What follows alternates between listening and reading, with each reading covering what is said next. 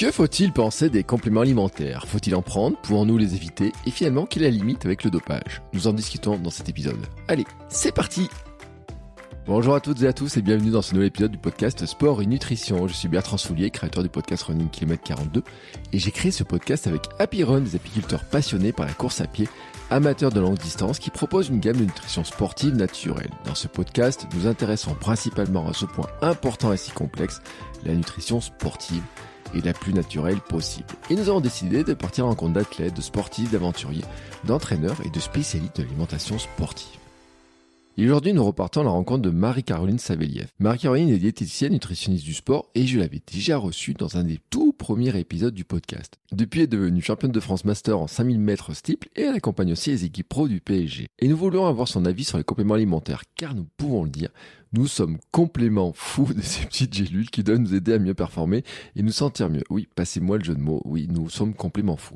Selon le syndicat national des compléments alimentaires, c'est un marché en pleine croissance de plus de 6% pour 2,3 milliards de chiffre d'affaires en 2021 rien que pour la France. Et selon une étude de ce syndicat, cette croissance du marché des compléments alimentaires reflète l'intérêt accru qu'accordent les Français à leur santé. 65% des Français souhaitent faire attention à leur hygiène de vie et 55% surveiller leur alimentation. Et les compléments alimentaires s'inscrivent ainsi dans cette dynamique. Mais est-ce que finalement le complément alimentaire est une bonne démarche? Avec Marie-Caroline, nous avons balayé largement le sujet et vous comprendrez que sa démarche autour de l'alimentation et de la santé n'est pas d'aller forcément vers les compléments, mais d'optimiser d'abord tout ce que l'on peut par l'alimentation. Avec Marie-Caroline, nous avons donc beaucoup parlé d'alimentation, de l'équilibre dans l'assiette, de l'individualisation, mais aussi des interactions, de certains compléments qui ont une réputation sulfureuse, d'autres qui ne sont pas si utiles que ça, et surtout de la volonté de trop bien faire en prenant beaucoup beaucoup de compléments, ce qui ne devient pas des compléments mais des suppléments, et qui parfois ne servent à rien du tout. Et puis il y a aussi la démarche psychologique, la question de prendre des gélules pour être en bonne santé, en bonne forme, qui peut être chiante, hein, des termes de Marie-Caroline, mais qui finalement aussi pose un petit peu question parce qu'on a l'impression de prendre un petit peu des médicaments alors qu'on veut juste être en bonne santé. Et ça pose aussi finalement la question du dopage. Bah oui, parce que est-ce que certains compléments ou suppléments, comme on les prend, ne seraient-ils pas finalement une forme de dopage? Je dois vous le dire, c'est un épisode très très riche et je remercie beaucoup Marie-Caroline pour ce partage qui est très complet, qui nous apprend beaucoup beaucoup de choses. Avant de vous laisser avec ma discussion avec Marie-Caroline, je vais remercier Coro qui sponsorise cet épisode. Dans cet épisode, nous parlons beaucoup de l'importance de l'alimentation et de tout ce que l'on peut trouver dedans. Marie-Caroline nous parle notamment d'huile, d'oléagineux, d'algues, de lait végétaux encore de protéines. Et justement, certains de ces produits sont disponibles dans la boutique Coro. K-O-R-O.fr est la boutique pour les passionnés de produits sains.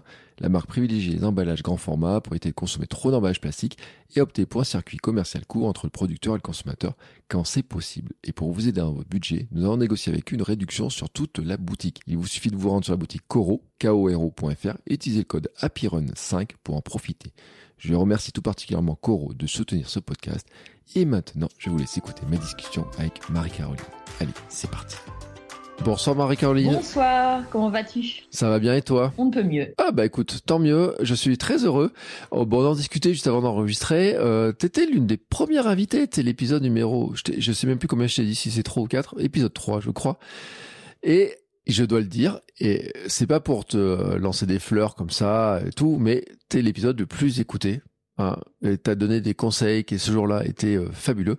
Donc, on est reparti pour un second épisode euh, dont on a défini le thème sur les compléments alimentaires. Bon, il y a un sacré sujet quand même hein, dans cette histoire-là. Mais d'abord, pour ceux qui n'auraient pas écouté le premier épisode, bien sûr, je mettrai un lien.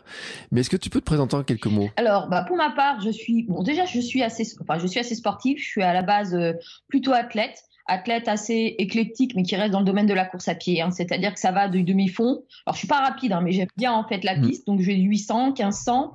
Euh, cette année, j'ai fait du 2000 steeple. Je suis championne de France Master de 2000 steeple.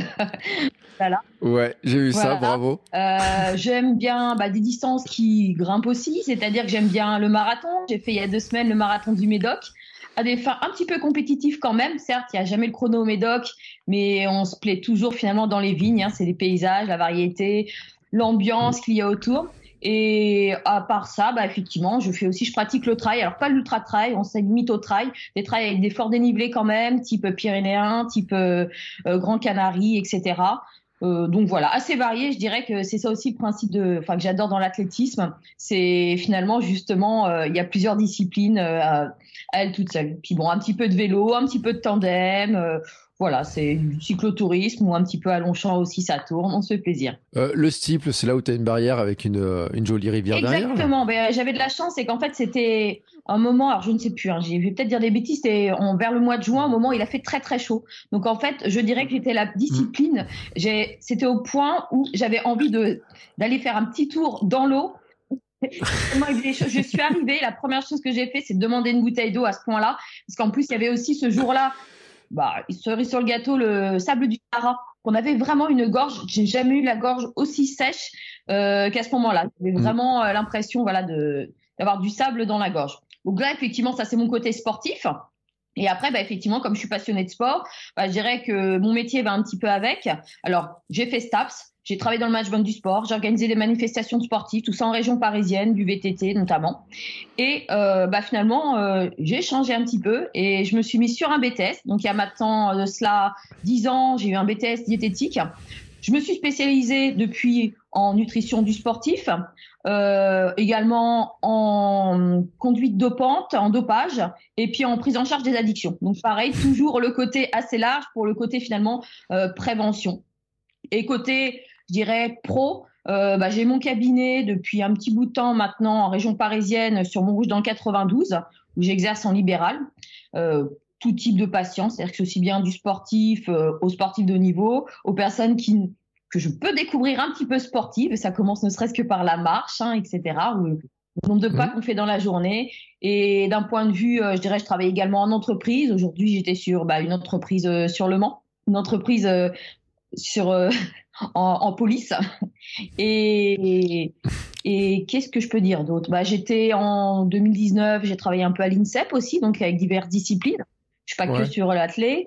Et depuis l'année dernière, je travaille également. Donc pour le coup, encore un autre sport. Je suis sur euh, le PSG. Donc l'année dernière, j'étais sur l'équipe pro homme. Cette année, je suis sur les pro femmes et également aussi sur euh, le handball PSG on a un peu brossé un petit peu tout rapidement. Et c'est la classe quand même, parce que tu as un ballon du PSG avec la, signature de toutes les stars. Ah ben, je peux te dire que là, j'étais contente avec mon petit ballon. Je leur ai demandé la petite signature à chacun, un par un. C'est vrai que c'était une année qui était fantastique. Après, voilà, toujours usant, hein, parce qu'effectivement, c'est le suivi des sportifs, c'est aussi euh, bah, les cahiers des charges qui sont assez lourds. C'est finalement un autre domaine de la diététique, parce qu'effectivement, comme il y a énormément de voyages, faut gérer euh, les différents matchs. Faut dire, c'est complètement différent. C'est-à-dire qu'il faut se dire qu'un athlète, il a un objectif par mois Mm. ou euh, même moins. Hein. Quand on fait une prépa marathon, c'est des fois sur deux mois, sur trois mois. Euh, L'ultra trail, j'en parle même pas. Et eux, effectivement, bah, la gestion euh, bah, de l'effort, c'est deux matchs par semaine, euh, donc ça peut être un peu compliqué. Les gestions des déplacements, des décalages horaires, et puis bon, tout ce qui va avec finalement la notoriété aussi du PSG, qui est pas si facile à conduire, que ce soit en termes de sportif ou en termes d'aura tout autour. Et puis c'est pareil au niveau du PSG féminin. en ce moment, on sait qu'on est beaucoup dans on va dire. Hein. Ouais, alors là, moi, je préfère même plus regarder parce que, alors, quand je vois l'actu, c'est, tellement hallucinant ce qui se passe autour. On va pas en parler, mais c'est vrai que c'est incroyable. Et on peut le dire, hein, que ce soit chez les hommes ou chez les femmes, l'ambiance autour du foot, on voit quand même qu'il y a beaucoup, beaucoup de choses qui tournent autour. C'est quand même un monde qui est vraiment particulier. L'actu, en plus du PSG, elle est vraiment extrêmement particulière euh, en ce moment. Hein. Je le dis parce qu'on enregistre le 22 septembre. Ceux qui regarderont l'actualité mmh au moment de l'enregistrement, si regardez la une de l'équipe aujourd'hui, on parle que de faits divers. Je sais même pas où s'en est les matchs ou quoi que ce soit, mais c'est faits divers sur faits divers et c'est vraiment euh, euh, pesant, j'imagine en plus. Hein. Bah, c'est ça, le sport, on sait très bien, hein. tous les sports, finalement, le côté, bah, d'ailleurs, maintenant, il y a de plus en plus de préparation psychologique dans tous les sports qu'on y est. Euh, Aujourd'hui, je parlais discuter avec une sophrologue, effectivement, tout ça, c'est vraiment très, très important. Donc, on a beau dire qu'on est fort, bah, finalement, physiquement, bah, des fois, le mental, finalement, voilà, faut être fort. Et encore, on n'en parle pas. Il y a des fois aussi, j'imagine, d'autres sphères privées dont on n'entend pas parler, les blessures aussi qui sont off ou les peurs de blessures, les fatigues aussi. Donc, effectivement, c'est des choses qui sont à gérer et qui qui sont à prendre en compte. Et c'est vrai que finalement, le sport, le sport de niveau, et puis alors le sport à forte communication, on va dire, hein, mm. parce que finalement, le PSG handball, ce sera pas la même chose que le PSG football homme, par exemple, bien qu'il y ait une belle communication et qu'il y ait une belle aura aussi de ce côté-là. Bah, finalement, euh, c'est vrai qu'il faut euh, finalement s'adapter à tout. Et, c'est intéressant hein, cette histoire de bon c'était pas le sujet mais quand même les, la, pression qu'il peut y avoir sur les sportifs de haut niveau. On en a quand même beaucoup parlé hein, depuis Simone Biles euh, qui, a, qui, a, abandonné une grande partie des Jeux Olympiques, euh, Naomi Osaka en tennis qui est qui est plus capable d'être de, jouer, hein, on peut le dire, hein, qui, qui abandonne sur match sur match.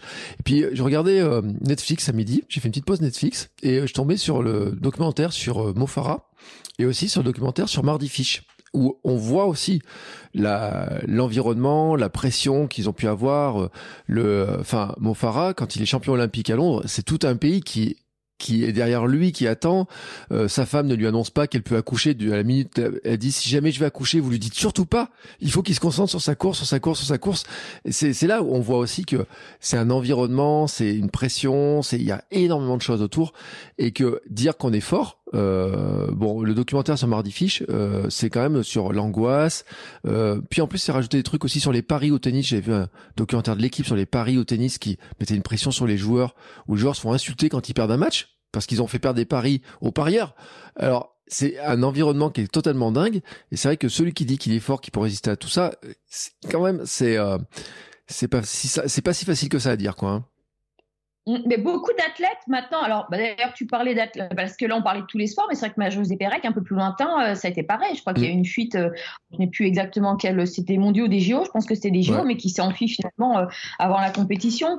on a bah, Renelle Lamotte qui est finalement proche de nous, alors elle qui n'a pas fui du tout, hein, mais qui mm. finalement s'est attachée finalement, finalement le, aussi finalement des attaches pour le suivi psychologique, le suivi sopro. Et voilà, c'est aussi bien de le mettre en valeur hein, que tout ça. Et puis aussi, on parlait justement de la famille, bah, c'est finalement aussi euh, la famille qui doit faire certains sacrifices. Hein. C'est parfois dur de voir partir un athlète. Euh, euh, plus proche aussi de nous, puisque moi j'aime beaucoup Font-Romeu, j'y suis assez souvent. On a Johan Koval qui finalement effectivement part des semaines et des semaines finalement à Font-Romeu, qui doit laisser sa famille. Effectivement, c'est toujours des retrouvailles qui sont touchantes et un sacrifice de la part de la famille. Bien, voilà, il faut vraiment une entente qui soit qui soit énorme, hein. une confiance énorme.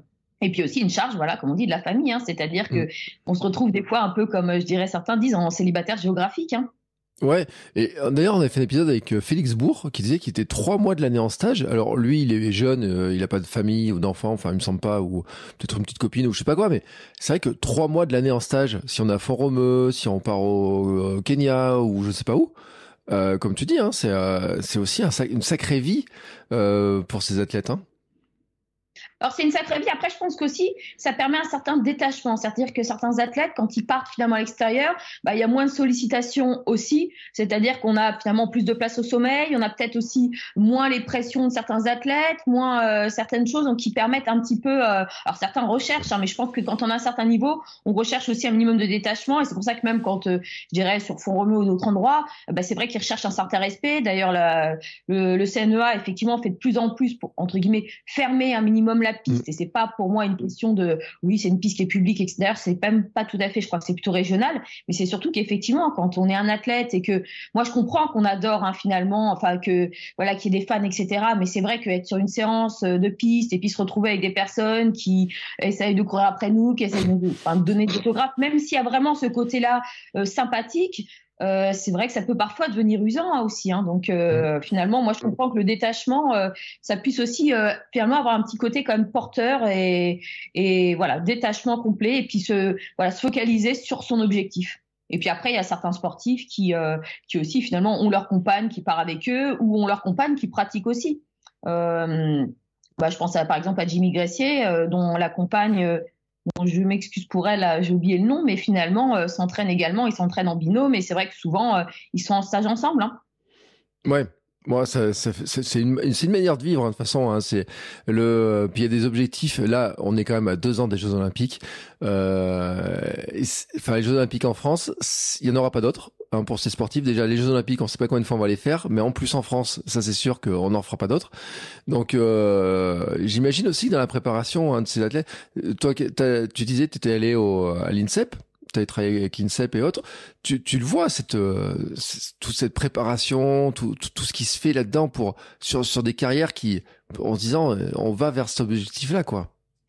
C'est ça, hein, c'est des, des, très jeunes qui espèrent, c'est des anciens qui espèrent tenir. En plus, on, voilà, on peut pas le nier. Il y a eu la période Covid qui psychologiquement, bah, quand on a le jeu actif, a été très dur, ce qui fait que ça a mis certains athlètes, alors déjà effectivement, qui ont pu avoir le Covid et donc qui ont dû à terme bah, ne pas réussir à trouver leur capacité pulmonaire, donc ont dû avoir une retraite prématurée. Mais c'est vrai que finalement, on essaye de, bah, encore plus proche, Teddy Riner qui finalement, euh, finalement, et, euh, ne fera pas les championnats du monde parce qu'il a une petite blessure et il veut se préserver pour 2024. Donc on, on sent finalement toute cette pression qui est autour, tous ces objectifs et effectivement c'est important d'être très bien entouré. Et puis on n'a pas parlé, on parle de la famille, c'est le coach, euh, voilà, il y a le côté médical, le côté familial et puis le côté staff professionnel aussi qui est, enfin staff, euh, voilà, euh, les coachs etc. qui seront aussi très très importants. Mm. C'est la deuxième famille quand même, souvent quand on part en stage. Quand on peut se permettre d'avoir son coach en stage, parce que ça, c'est encore une autre histoire. C'est un peu compliqué pour certains sports euh, qui sont pas finalement les mieux dotés. Ouais, mais tu sais, j'ai une anecdote sur Renaud Lavillenie euh, qui euh, j'ai eu en conférence de presse il y, a, il y, a, plusieurs années. Je suis incapable de te dire quand. Euh, C'était clairement quand il commençait à organiser son, son, son meeting de perche. Et à l'époque, on venait juste d'apprendre ou juste au euh, moment où on apprend que Paris serait euh, ville euh, haute des Jeux. Et la question qui était posée, c'est de dire est-ce que vous allez arriver à tenir jusqu'aux Jeux Olympiques? Et c'était il y a 8 ans, 7-8 ans cette histoire-là. Et déjà, il avait dans un coin de la tête, il a dit bah je vais tout faire pour arriver. Et quand on voit toutes les blessures, toute la préparation, l'âge qui avance, etc. Et moi, je vois qu'il y a beaucoup de critiques en plus qui portent sur lui en disant ouais, mais il a plus les résultats, etc. Mais tout ce qu'il fait comme effort pour arriver à durer, à durer, à durer, à disant bah c'est plus si loin que ça finalement. Mais il a une carrière qui est tellement longue, on se rend même pas compte depuis combien de temps il a enchaîné les sauts, que dans un coin de sa tête, il y a une pression aussi qui est énorme de se dire mais j'ai envie d'arriver jusqu'au bout quoi. Ah bah tout à fait. Hein. Et puis là, c'est un perchiste, donc en plus il a entre guillemets, j'allais dire que la perche, c'est déjà énorme, mais c'est vrai que les coureurs à pied, bah finalement, il y a aussi euh, le dilemme de la discipline.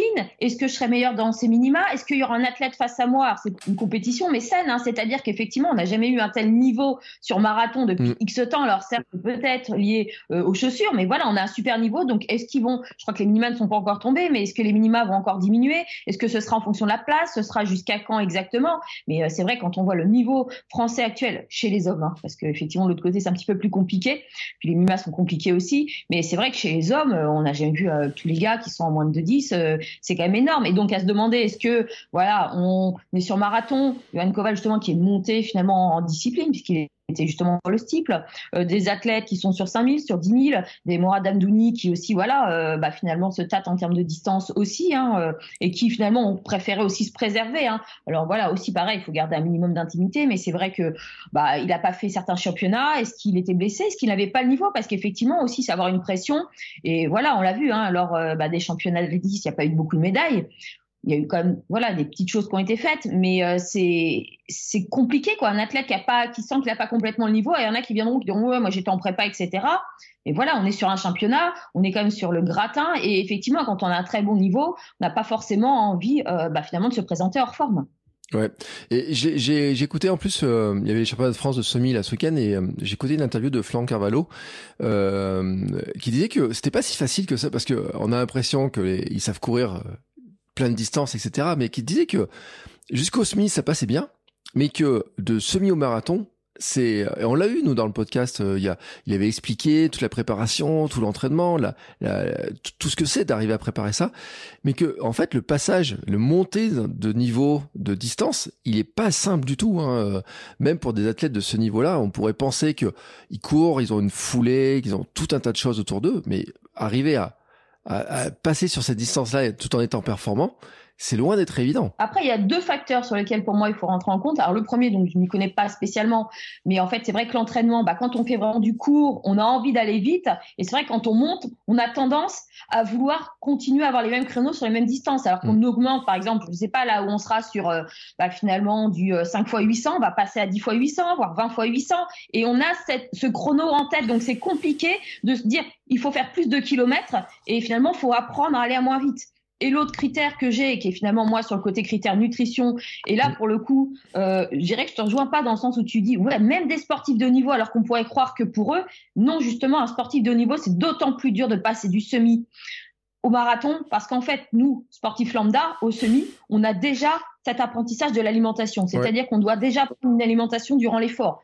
s'hydrater, s'alimenter, voilà, au-dessus de plus d'une heure d'effort eux, bah, finalement, quand ils sont à peine plus d'une heure d'effort, l'alimentation sur semi-marathon, bah, finalement, il n'y a rien à faire quasiment. On peut un peu s'hydrater, on peut un peu s'arroser s'il fait chaud, mais autrement, honnêtement, on peut passer à travers. Un marathon, voilà, un sportif de niveau ne peut pas passer à travers. Et donc finalement, c'est un nouvel apprentissage qui doit apprendre en plus du marathon, apprendre à s'hydrater. Hein. Je sais pas, moi j'ai des vieux souvenirs, mais la première fois que je suis passée pour le coup du 10 au SMI, elle va commencer à boire dans un gobelet, euh, les points de côté, euh, on s'en met partout, on a l'impression qu'on n'arriverait à jamais à boire, etc.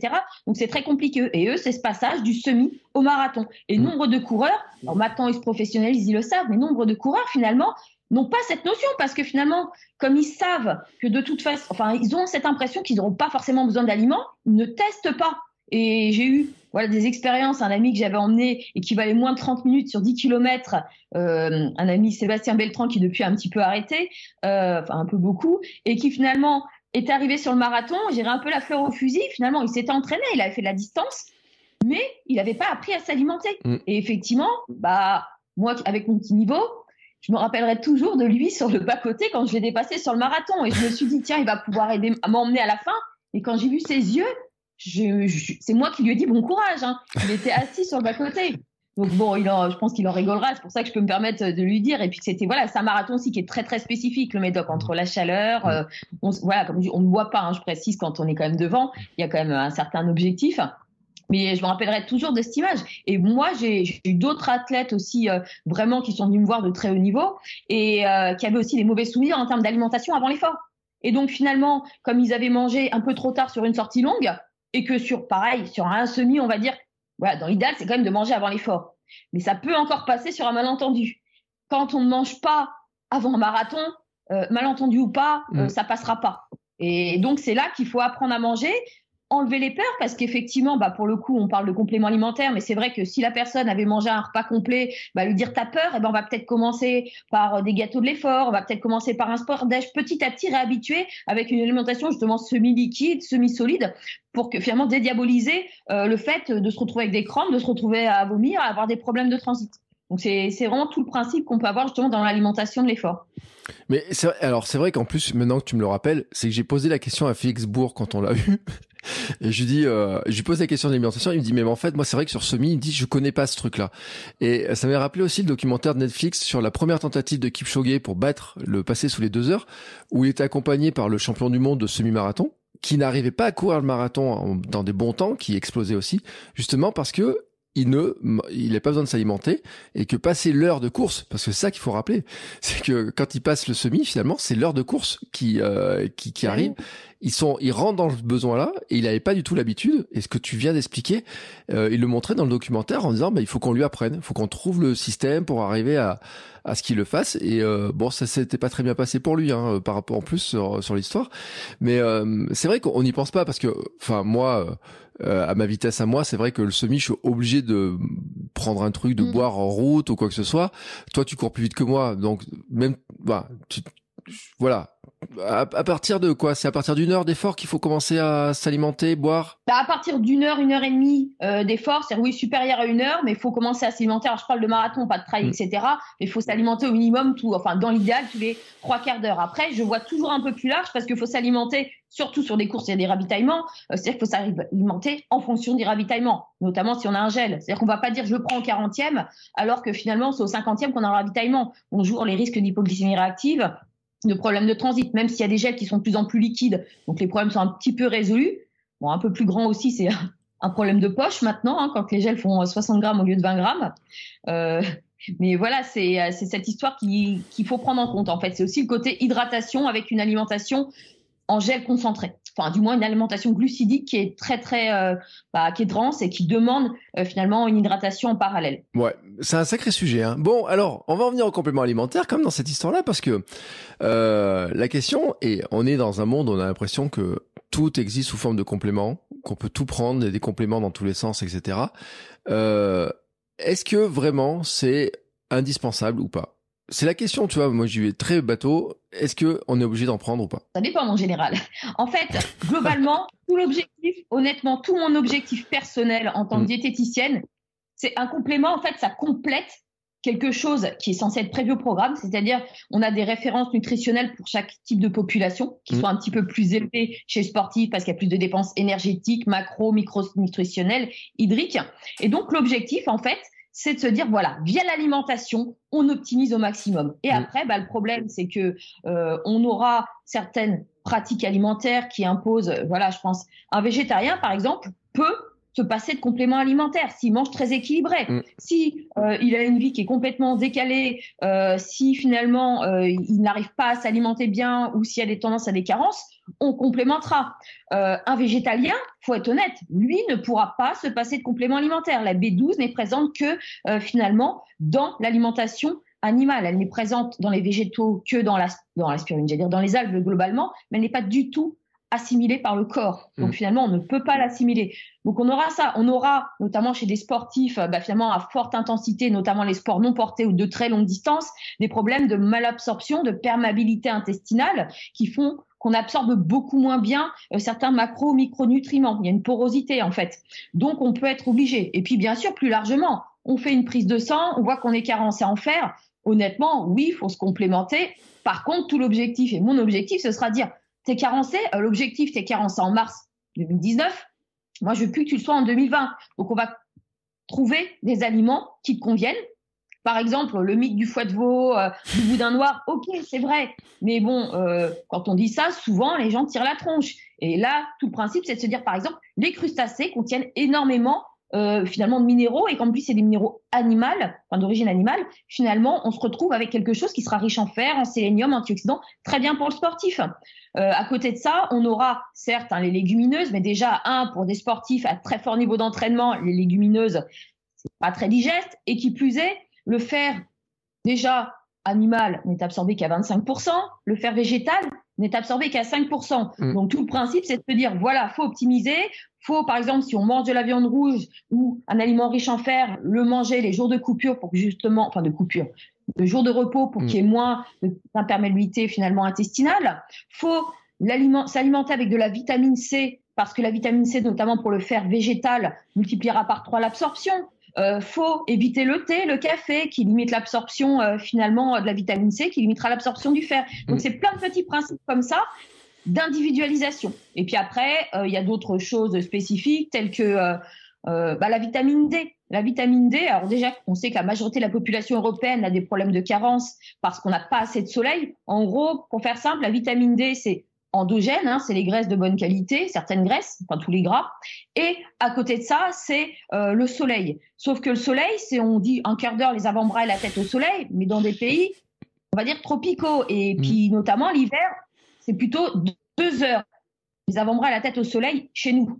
Bah, on a le temps d'attraper froid en hiver, hein, et donc certains coureurs ne le feront pas. Mais autant vous dire que par exemple, bah, c'est honnêtement la majorité des par exemple en sport co, les trois quarts du temps, il y aura finalement une complémentation automatique à partir de septembre-octobre, où finalement on est très souvent en intérieur, il y a quasiment plus de soleil. Si on s'entraîne dehors, on est en manche longue. Donc ce serait une problématique. Et qui plus est, il y a aussi les origines ethniques, c'est-à-dire que plus on a une peau foncée, moins finalement on absorbe la vitamine D. Mm.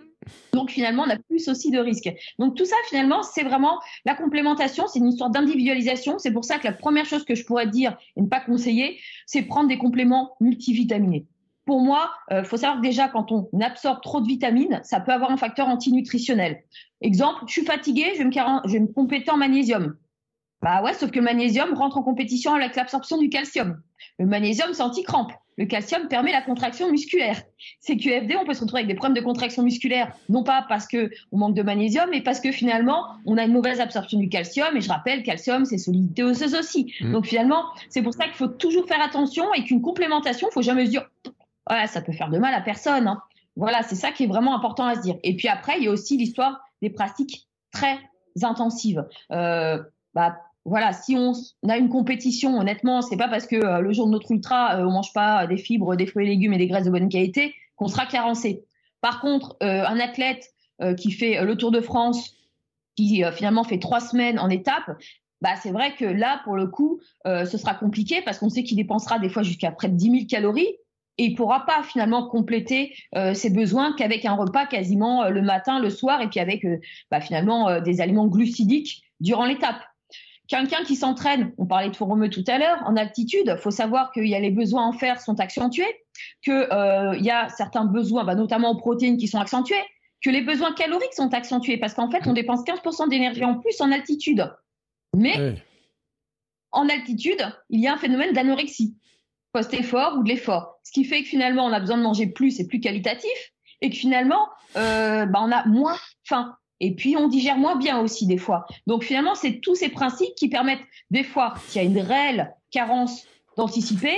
Et s'il y a vraiment pas, je parlais des carences en fer, mais si un sport, une sportive ou un sportif est très borderline au niveau du fer, on pourra peut-être anticiper et s'il y a vraiment euh, un mois en altitude, se dire bah, peut-être qu'on va le complémenter en fer. Mais voilà, c'est du cas par cas, c'est-à-dire que c'est vraiment pas quelque chose que je conseillerais. C'est pas tiens, tu vas en altitude, euh, tu vas te complémenter en fer. C'est tiens, tu t'entraînes intensément, tiens, euh, tu as des limites en termes de, de carence. donc voilà, on, on, va y aller de ce côté-là.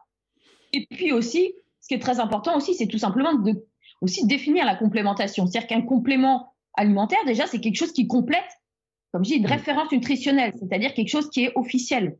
Euh, un complément alimentaire, euh, c'est pas un supplément alimentaire. Un supplément, tu as deux définitions. Déjà, bah, s'il n'y a aucune valeur de référence, aucun besoin réel, ça, reste, ça sera plutôt un supplément alimentaire. Si on passe au-dessus des références nutritionnelles conseillées, on passe sur un supplément alimentaire. Et là, c'est ça qui peut être problématique. C'est-à-dire quand on a des tendances à la supplémentation un peu dans le vide, je dirais qu'on peut être sur un principe de conduite dopante, c'est-à-dire de vouloir mmh. améliorer superficiellement ses performances, pas forcément avec un aliment qui sera dopant, mais finalement, on a ce principe dopant qui sera pas forcément euh, très très positif. Hein. Et quand on commence comme ça, finalement, euh, ou à titre préventif, etc., ou même des prises médicamenteuses en anticipation, je pense tout simplement, euh, on peut. Ce qui me fait des fois peur, c'est par exemple le smecta. On a, on sait que le marathon, les courses longues, on a des risques de problèmes de transit. Et ben finalement, la personne qui fait son premier marathon, elle entend ça, ou le conseil du SMECTA, elle va le prendre. Elle n'aurait pas eu forcément de problème de transit, mais elle va le prendre à chaque fois parce qu'elle n'en a pas eu. Donc déjà, c'est problématique et en plus, ça peut créer d'autres problèmes. Le smecta, bah finalement, ça retient l'eau à l'intérieur du corps, ce qui fait qu'on peut se retrouver des fois avec des problèmes d'hyperthermie. Des problèmes, en fait, on a, on a un problème finalement en termes de transpiration. Et souvent, quand on complémente ou quand on enlève des aliments, on pense au côté positif, mais on pense pas au risque et au côté négatif qu'il y a derrière. Et c'est vraiment toujours pesé de façon fiable. Et c'est pour ça que c'est important de voir un professionnel souvent, vraiment le pour et le contre.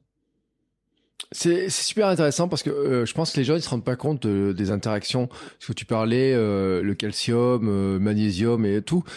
hier, je tombais sur un article sur l'histoire de la vitamine D par rapport au calcium, par rapport au, euh, alors il y a différents types de vitamine D, ce qu'il faut qu'elles aient euh, les K2 et comme tous ces trucs-là. Mais en fait, quand on rentre, quand on lit les articles, si on s'intéresse un petit peu à la littérature scientifique, on se rend compte de toutes les interactions de tout ce qui se passe. Et c'est vrai que c'est un métier qui est, qui est euh, compliqué parce que euh, il y a vraiment beaucoup d'interactions. C'est-à-dire que euh, on se rend pas compte, on a l'impression que c'est ouais, c'est un peu de vitamine D, il y a euh, cinq gouttes à prendre et j'ai mes doses de la journée.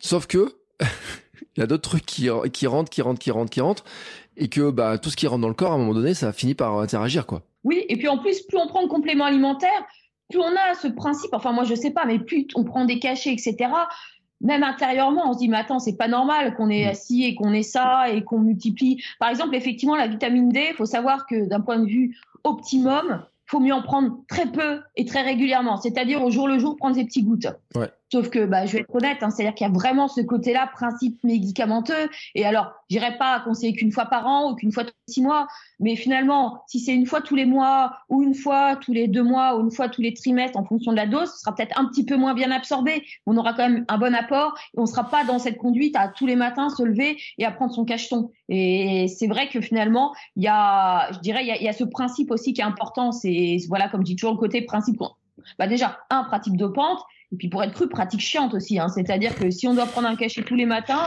euh, ah tiens, je suis parti en déplacement, je l'ai pas pris, tiens, faut que j'oublie pas dans mes bagages. Euh, et puis même vis-à-vis des autres.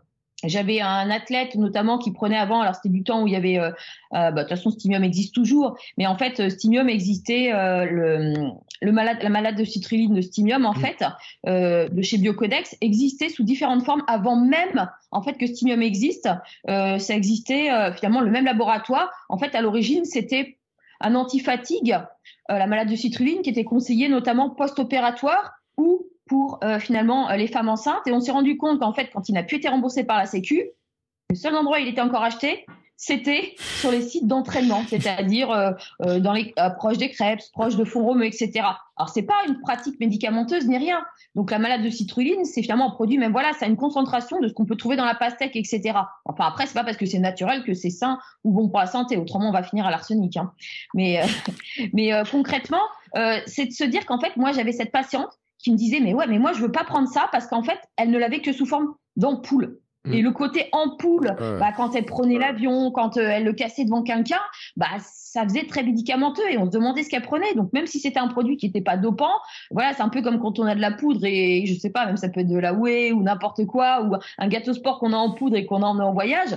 Euh, moi, je sais plus, ça m'était arrivé, je sais plus c'était quoi, mais effectivement, euh, bah, l'aéroport m'avait demandé ce que c'était, quoi. C'est dans un sac Ziploc que j'avais fermé. et effectivement, euh, ça peut prêter à la conclusion. Et c'est vrai que je me suis retrouvée toute rouge hein, quand j'ai vu le gars qui a regardé, qui m'a regardé, j'ai tout de suite compris ce qu'il a pensé, mais c'était pas du tout ça, quoi.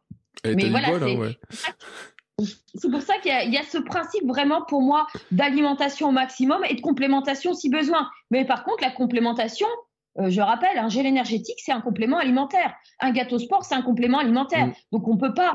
Ça ne peut... Mais par contre, effectivement, il est euh, midi, on est en plein marathon, on est d'accord qu'on préférait tous être à l'apéro à manger une paella, sauf qu'en fait, on ne digéra pas sur le marathon, hein, en fin de marathon. Donc c'est là qu'effectivement, le complément complémente Vraiment. Et après, faut le trouver au bon moment, au bon endroit. On parlait par exemple de gel énergétique tout à l'heure. On disait qu'effectivement, un sportif de haut niveau, euh, c'est marrant, c'est qu'on rentre dans un autre principe maintenant, notamment en ultra trail. C'est-à-dire qu'avant, en ultra, et même d'autres personnes, hein, même les, ces personnes qui débutent diront ouais c'est pas naturel alors on va pas prendre que des gels hein. il y a des bars il y a des pâtes de fruits il y a des alimentations solides sur du très long euh, mais en fait maintenant tout euh, l'objectif des, des, aliments de l'effort maintenant et chez les sportifs de niveau, c'est d'essayer de consommer parce qu'on sait que sur une heure d'effort, mettons, on dépense, on va dire en moyenne, un minimum de 800 à 1000 calories sur un effort non porté, etc., mmh. même du vélo intense, etc. Sauf qu'en fait, il est conseillé de prendre 40 à 60, voire 80 grammes de glucides par heure. Un gramme de glucides égale 4 calories. En gros, 40 grammes de glucides, 40 fois 4, ça fait 160 calories. Euh, 80 grammes, c'est multiplié par 2, ça fait 320 calories. C'est rien par rapport à nos dépenses énergétiques. C'est-à-dire mm. qu'on limite la déplétion. Pareil pour l'hydratation. On est à perdre des fois plus d'un litre, mais on ne peut pas boire un litre. Le corps ne l'assimilera pas, c'est 500-800 millilitres.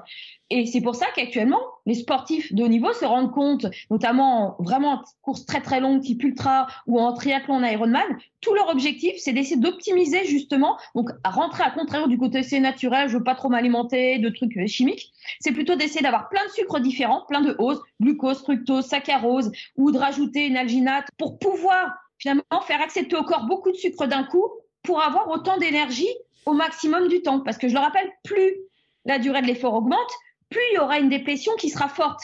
C'est pour ça que même si on a un effort qui est aérobie, oui, plus la distance est longue, plus on est censé manger de sucre par heure. Ça peut paraître bizarre en se disant, mais attends, euh, quelqu'un qui va faire un semi ou un marathon, il va dépenser plus d'énergie, donc c'est bizarre qu'il doit prendre 40 grammes par heure, alors que euh, finalement un ultra trailer est plutôt censé aller sur 40 grammes de 80, euh, voire quand il peut 120, mais c'est pareil, c'est un apprentissage. Hein. On va pas dire à quelqu'un qu'il faut manger 120. C'est un peu comme si on disait à quelqu'un qui n'a jamais bu qu'il faut prendre un demi d'un coup. C'est petit à petit. Et en fait, durant les entraînements, ces athlètes apprennent à augmenter leur seuil de tolérance à l'apport mmh. glucidique. Et ça, finalement, c'est entre guillemets une nouvelle science qui est très intéressante. Alors bien sûr sous différentes formes, euh, solide, liquide, etc. Gel si on en a envie et si on peut sur du long pendant l'UTMB. Vous voyez par exemple notamment Jornet, euh, et puis peut-être un autre athlète, je ne sais plus exactement qui, qui en fait consommait une sorte de, alors j'ai pas trop exactement, ça ressemble à une sorte de bouillie de l'effort en fait, mm. qui permet finalement à mon avis d'apporter beaucoup de glucides d'un seul coup. Et comme c'est sous forme de bouillie, il y a peut-être justement une sorte d'algue qui permet de mieux assimiler. Mais on avait parlé de ce sujet-là avec euh, Mathieu Blanchard, donc qui a fini seconde l'UTMB cette année, qui fait partie des. Euh, bah, S'il n'y a pas eu de Jornet, il aurait été, il est passé sous, les deux sont passés sous les 20 heures, il aurait battu le record. Et euh, il nous avait parlé justement de, de cet entraînement qui faisait euh, dire, qui se forçait justement à manger des quantités très importantes, justement pour préparer à la fois sur la quantité, à la fois sur la capacité à absorber ces quantités, c'est à bah, savoir apprendre au corps à, s'en servir, tout simplement. Il avait vraiment détaillé ça, donc on avait on avait fait ça en février. Il avait vraiment expliqué euh, des trucs qui paraissaient euh, euh, complètement fou en fait dans l'entraînement de se dire mais il va manger avec des grandes quantités en disant je vais jamais les absorber sur cet entraînement là parce que je ferai jamais d'entraînement qui qui va les utiliser. Mais par contre, c'était purement de la préparation de l'intestin, de l'estomac, de son, de tout l'appareil digestif pour dire je suis capable de les absorber, de me préparer, de savoir ce qu'il y avait dedans et tout. Et on avait parlé notamment des faits qui prenaient des, de la purée de patates douces, des choses comme ça, euh, qui travaillaient avec des, euh, bah justement sur des recettes particulières pour arriver à les absorber et à, avoir aussi, euh, il y a un côté aussi, il faut que ça soit sympa parce que quand ils partent courir pour 170 bornes, Bon, même si eux, ils les font euh, en 20 heures, euh, c'est si on mange toutes les 15-20 minutes, il y a bout d'un moment quand même, il faut que ça reste un truc qui euh, qui soit, enfin, je sais pas si on peut dire agréable, mais il faut que ça passe quoi. Bah, en fait, il faut varier. Alors déjà, voilà, apprendre à manger plus de glucides. C'est pour ça qu'en fait, on retombe un peu dans l'inverse actuellement du régime cétogène. Il faut savoir mm. que le régime cétogène, honnêtement, mis à part pour les épileptiques, il n'y a jamais eu vraiment de preuves concrètes. Il y en a qui ça a réussi, euh, des coureurs de 100 bornes de 24 heures, et qu'on en refait un derrière et ça n'a pas du tout réussi. Donc il n'y a aucune preuve scientifique pour laquelle ça marche. Je pense qu'on a fait un amalgame avec l'histoire des cétones plutôt en cyclisme, et c'est mm. encore une autre chose, ça, finalement, de ce côté-là. Et c'est assez euh, pareil. En fait, il faut savoir qu'on parle de compléments, de dopage, etc. Mais il y a finalement aussi des aliments qui sont sur des listes euh, finalement de, de, contrôle en fait, où finalement, même si ce n'est pas interdit, et eh ben finalement les agences, les laboratoires les mesurent pour savoir à quelle quantité les athlètes les prennent pour savoir en fait ce qu'on appelle en fait une liste d'aliments sous surveillance ou de mmh. méthodes ou de substances. Par exemple, pour la petite histoire, la caféine a été interdite, est interdite. Alors je sais plus, peut-être depuis 1996, je vais peut-être dire une bêtise, mais jusqu'en 2004, en fait, si on prenait plus de 5-6 expresso, l'équivalent de 5-6 expresso, nous étions dopés. C'était vraiment un produit dopant. Mm. Après, je pense qu'il y a une problématique quand même culturelle, etc. C'est très compliqué finalement de d'imposer euh, un aliment culturellement qui. Et on sait hein, que c'est ergogénique, c'est-à-dire qu'on sait que ça améliore la performance. Un, la résistance sur des efforts très courts, et deux, bah, finalement aussi la, la persistance, enfin le voilà, la motivation sur des efforts très très longs, l'attention qui est très importante. Je crois que c'est euh, euh Thévenard qui nous disait que justement lui les trois quatre dernières semaines précédant une course, il arrêtait toutes sortes de caféine pour en fait être plus sujet mm. euh, à la caféine durant l'effort et notamment sur des preuves très longues telles que la nuit. Et cette caféine, finalement, depuis, je vous rassure, depuis 2004, est de nouveau réautorisée finalement. Euh, et donc, par contre, depuis 2004, elle est sur la liste des produits sous surveillance. C'est-à-dire qu'en gros, les laboratoires vérifient les quantités, etc. Mais bon, à mon avis, c'est pas prêt de repartir. Hein. Mais euh, c'est voilà, c'est des petites anecdotes qui sont intéressantes justement sur les aliments, sur le maintien de l'attention et justement sur le concept aussi des évolutions des pratiques, comme je dis, c'est-à-dire qu'à un moment c'était peu de sucre, après c'était beaucoup de gras, euh, ensuite bah, finalement on se rend compte que bah, le carburant le meilleur de l'effort c'est le sucre, hein, donc il faut en consommer un max, et puis en plus bah, finalement de la texture, faut, enfin du, de la quantité, il faut aussi varier la texture justement. Et puis aussi le côté justement sucré, salé, déjà d'un point de vue, bah, je dirais palatabilité, d'un point de vue euh, plaisir, d'un point de vue euh, goût, euh, mais aussi d'un point de vue important, c'est-à-dire que le sel, bah aussi finalement on parle de déperdition en eau, mais en fait c'est en sels minéraux. Les déshydratations, les surhydratations qu'on peut des fois entendre, c'est principalement lié et notamment la surhydratation, en fait, a une problématique finalement de sodium et de potassium. Et finalement, c'est qu'on boit trop d'eau proportionnellement aux minéraux qu'on a. Et donc, on l'absorbera finalement euh, assez mal. Donc, c'est vraiment tous ces principes qui sont vraiment importants. Et pour en revenir à la complémentation, voilà, qui sont certes en course, voilà, on est obligé de prendre des compléments alimentaires. Enfin, notamment sur, après, on peut fonctionner qu'à la patate douce, etc. Mais honnêtement, euh, il y a aussi toujours un côté pratique, il y a un côté, bêtement, par exemple, micronutritionnel.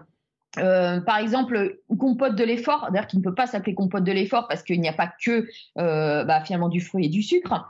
Euh, par exemple, on appelle ça des fois mix de fruits ou des choses comme ça. Mm. En fait, contient du fructose, du glucose propre aux fruits, donc 100% fruits. Mais il y aura par exemple un peu de maltodextrine, de maltose, et on sait tous, c'est les pâtes liquides. C'est-à-dire que ce sont trois sucres, mais trois sucres qui sont avalés, enfin du moins assimilés bah, finalement différemment, plus ou moins lentement. Ce qui fait qu'une compote de l'effort permettra une assimilation petit à petit dans le corps sur plus ou moins, enfin voilà, court terme et sur long terme. Une compote de l'effort par rapport à la compote bio qu'on pourra trouver dans le commerce contiendra peut-être un peu plus de sel, contiendra mmh. euh, de la vitamine B1. La vitamine B1 aide à utiliser le sucre, en fait, à le transformer plus rapidement euh, en carburant directement disponible. Donc, c'est des petites choses toutes simples. Et puis, en plus, si on a aussi une compote de l'effort, une compote de l'effort souvent aussi contient un autre type de sucre, tel que le sucre de canne, parce qu'en fait, on sait que si on consomme trop de fructose durant un effort, et ça, c'est vraiment quelque chose à prendre en compte, c'est-à-dire que je parlais des 40 à 60 à 120, mais au-dessus, on va dire d'une trentaine de grammes de fructose consommée par heure, on sait qu'il y a de fortes potentialités de gros problèmes de transit. C'est-à-dire que le retour 100% naturel, que fruits secs, que compote et que, euh, je sais pas, banane, on peut à 50% ou à 30% l'utiliser. Mais par contre, de l'autre côté, il faut pas utiliser que des aliments sources de fructose parce que les capteurs, en fait, finalement, vont vite saturer et c'est là qu'on va se retrouver avec des problèmes de transit. Donc voilà, les compléments alimentaires, surtout durant l'effort et aux abords de l'effort, permettent finalement une assimilation optimum et permettent aussi finalement avant après des fois aussi digérer plus vite. C'est-à-dire mmh. que oui, quand on commence très tôt une compétition, on a du mal à s'endormir la veille, on était stressé, on n'a pas forcément envie de se lever 4 heures avant pour manger des pâtes ou du pain complet ou du pain ou quoi que ce soit. Et c'est vrai que des fois le gâteau sport est un peu salvateur. Hein. Voilà, c'est aussi ce qu'on. Et puis des fois on est à l'extérieur, on ne sait même pas s'il y aura un petit déjeuner correct à l'hôtel, si le petit déjeuner sera ouvert. Donc c'est aussi le côté un peu euh, bah, réconfortant, c'est-à-dire qu'au moins on sait qu'on a ça à manger et qu'on va pas partir le ventre vide ou avec je ne sais quoi finalement dans le ventre. Et pareil, avant, pendant, après, bah, le après, c'est-à-dire que la ration de récupération, alors honnêtement, hein, une ration de récupération, c'est une ration source en protéines rapides, notamment un peu de sucre si en fonction de l'intensité. Mais oui, honnêtement, un skier, pour les trois quarts des personnes, moi par exemple les footballeuses que je suis, je leur dis hein, en fonction, parce que c'est en fonction du poids de corps. Donc mm. les trois quarts du temps déjà, quand on regarde un emballage de whey, on voit pas en fonction du poids de corps, on voit 25-30 grammes. Sauf qu'en fonction d'une personne qui fasse 60 kilos, un skir qui fait 15 grammes suffira amplement. Un skir, ce sont des protéines rapides, là où, qui sont bah, finalement un produit laitier. Il faut savoir que la whey n'est rien d'autre que le produit l'égouttage du fromage, donc c'est indirectement un produit laitier. Mm. Après, la problématique, c'est que le skir, bah, à l'arrivée d'une course, on n'a pas le produit laitier qui sera frais. Donc on va pas non plus se retrouver intoxiqué. Donc ça peut servir comme complément parce qu'on sait que la ration de récupération doit se prendre très rapidement après l'effort pour bien récupérer.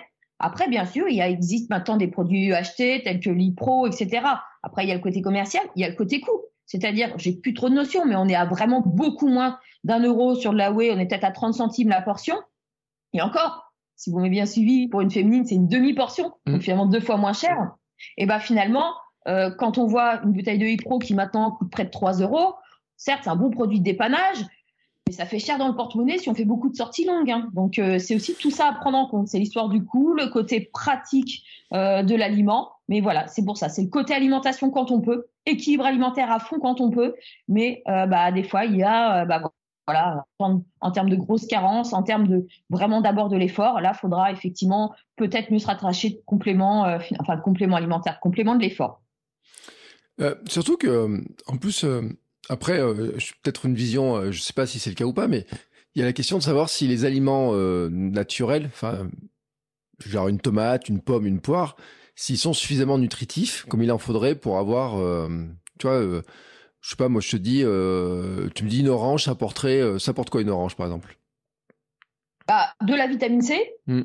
des fibres, euh, globalement, on est principalement là-dessus. Hein. c'est principalement donc un fort antioxydant qui est la vitamine C, et puis, bien sûr du sucre. Hein. Ça aussi, hein, ça mm. va sans dire. Et, et comme il faudrait, par exemple, pour avoir la dose de vitamine C qu'il faudrait, il faudrait une orange, ça suffit? Il faudrait manger des bouts quelques bouts d'orange? Il faudrait en manger deux, trois? Enfin, ça, comment on peut le savoir ça?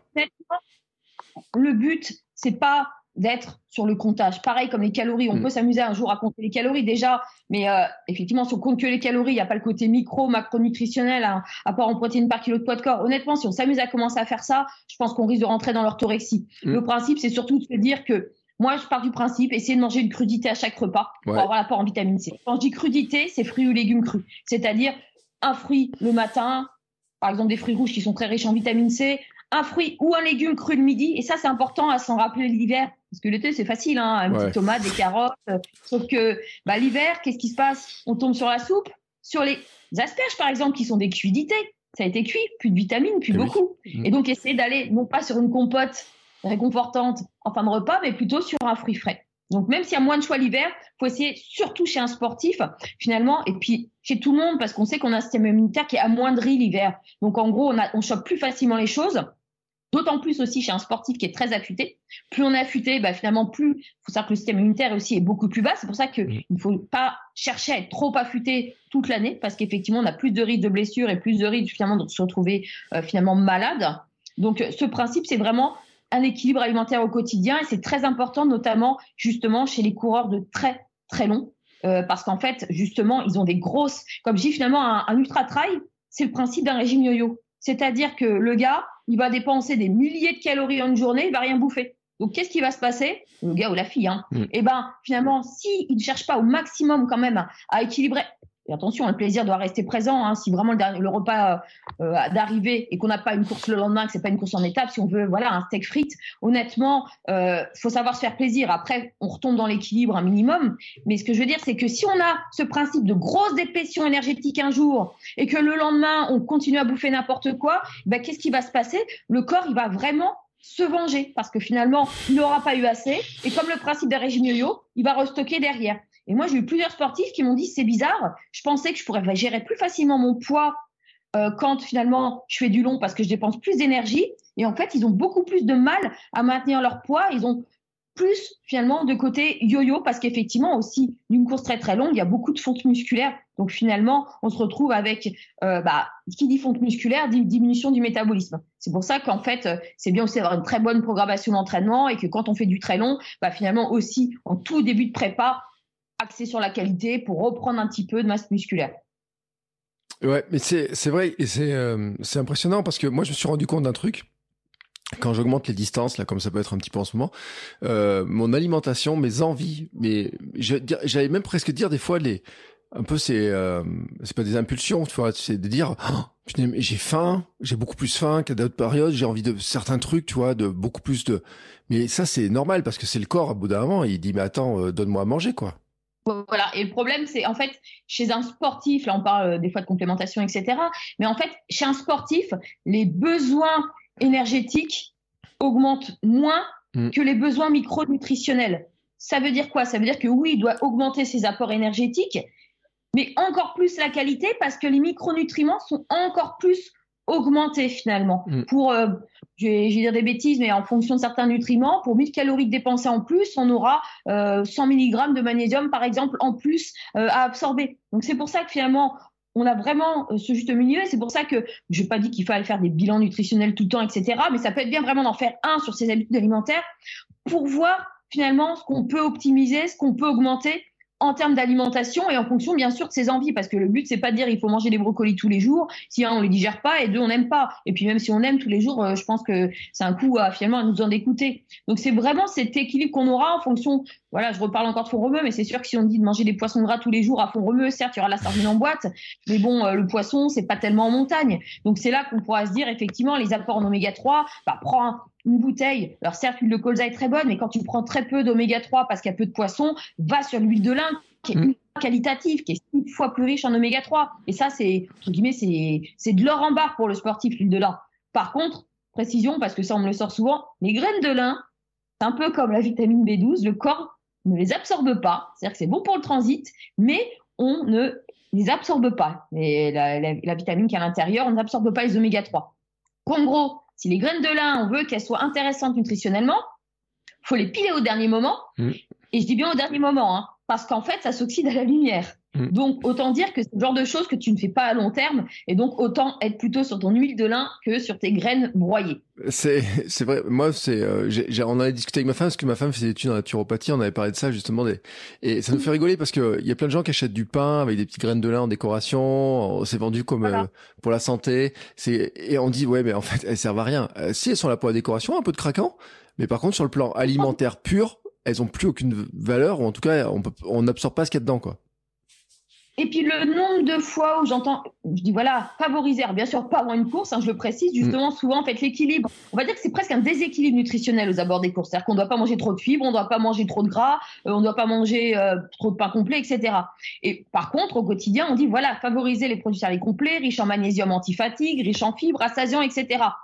Et Nombre de fois, j'entends, mais oui, vous inquiétez pas, moi je mange des pains au céréales. Je dis non, mais c'est la couleur de la mie qui doit être foncée. Si vous avez euh, trois pauvres graines qui se battent en duel à l'intérieur et à l'extérieur, c'est pas ça qui fera quelque chose. Comme si ce sera peut-être bon pour le cholestérol, pour le fibre, hein, voilà. Mais un sportif, normalement, le cholestérol, j'irais, sauf s'il y a des pathologies spécifiques familiales, c'est pas sa priorité parce qu'on sait que c'est surtout le bon cholestérol qui est grâce à l'activité physique qui augmente que finalement qu'on baissera la quantité de cholestérol. C'est-à-dire qu'un sportif, j'ai pas dit qu'il en a jamais, mais il a plus rarement du cholestérol que euh, finalement euh, la majorité des personnes. C'est-à-dire qu'il va pas se soucier, sauf exception, euh, du nombre d'œufs qu'il va prendre dans la semaine. Et on peut très bien être sur deux œufs dans la journée. voilà, souvent les recommandations, on est sur en moyenne 12 œufs qu'on peut consommer dans la semaine sans problème. On est loin des 5-6 œufs.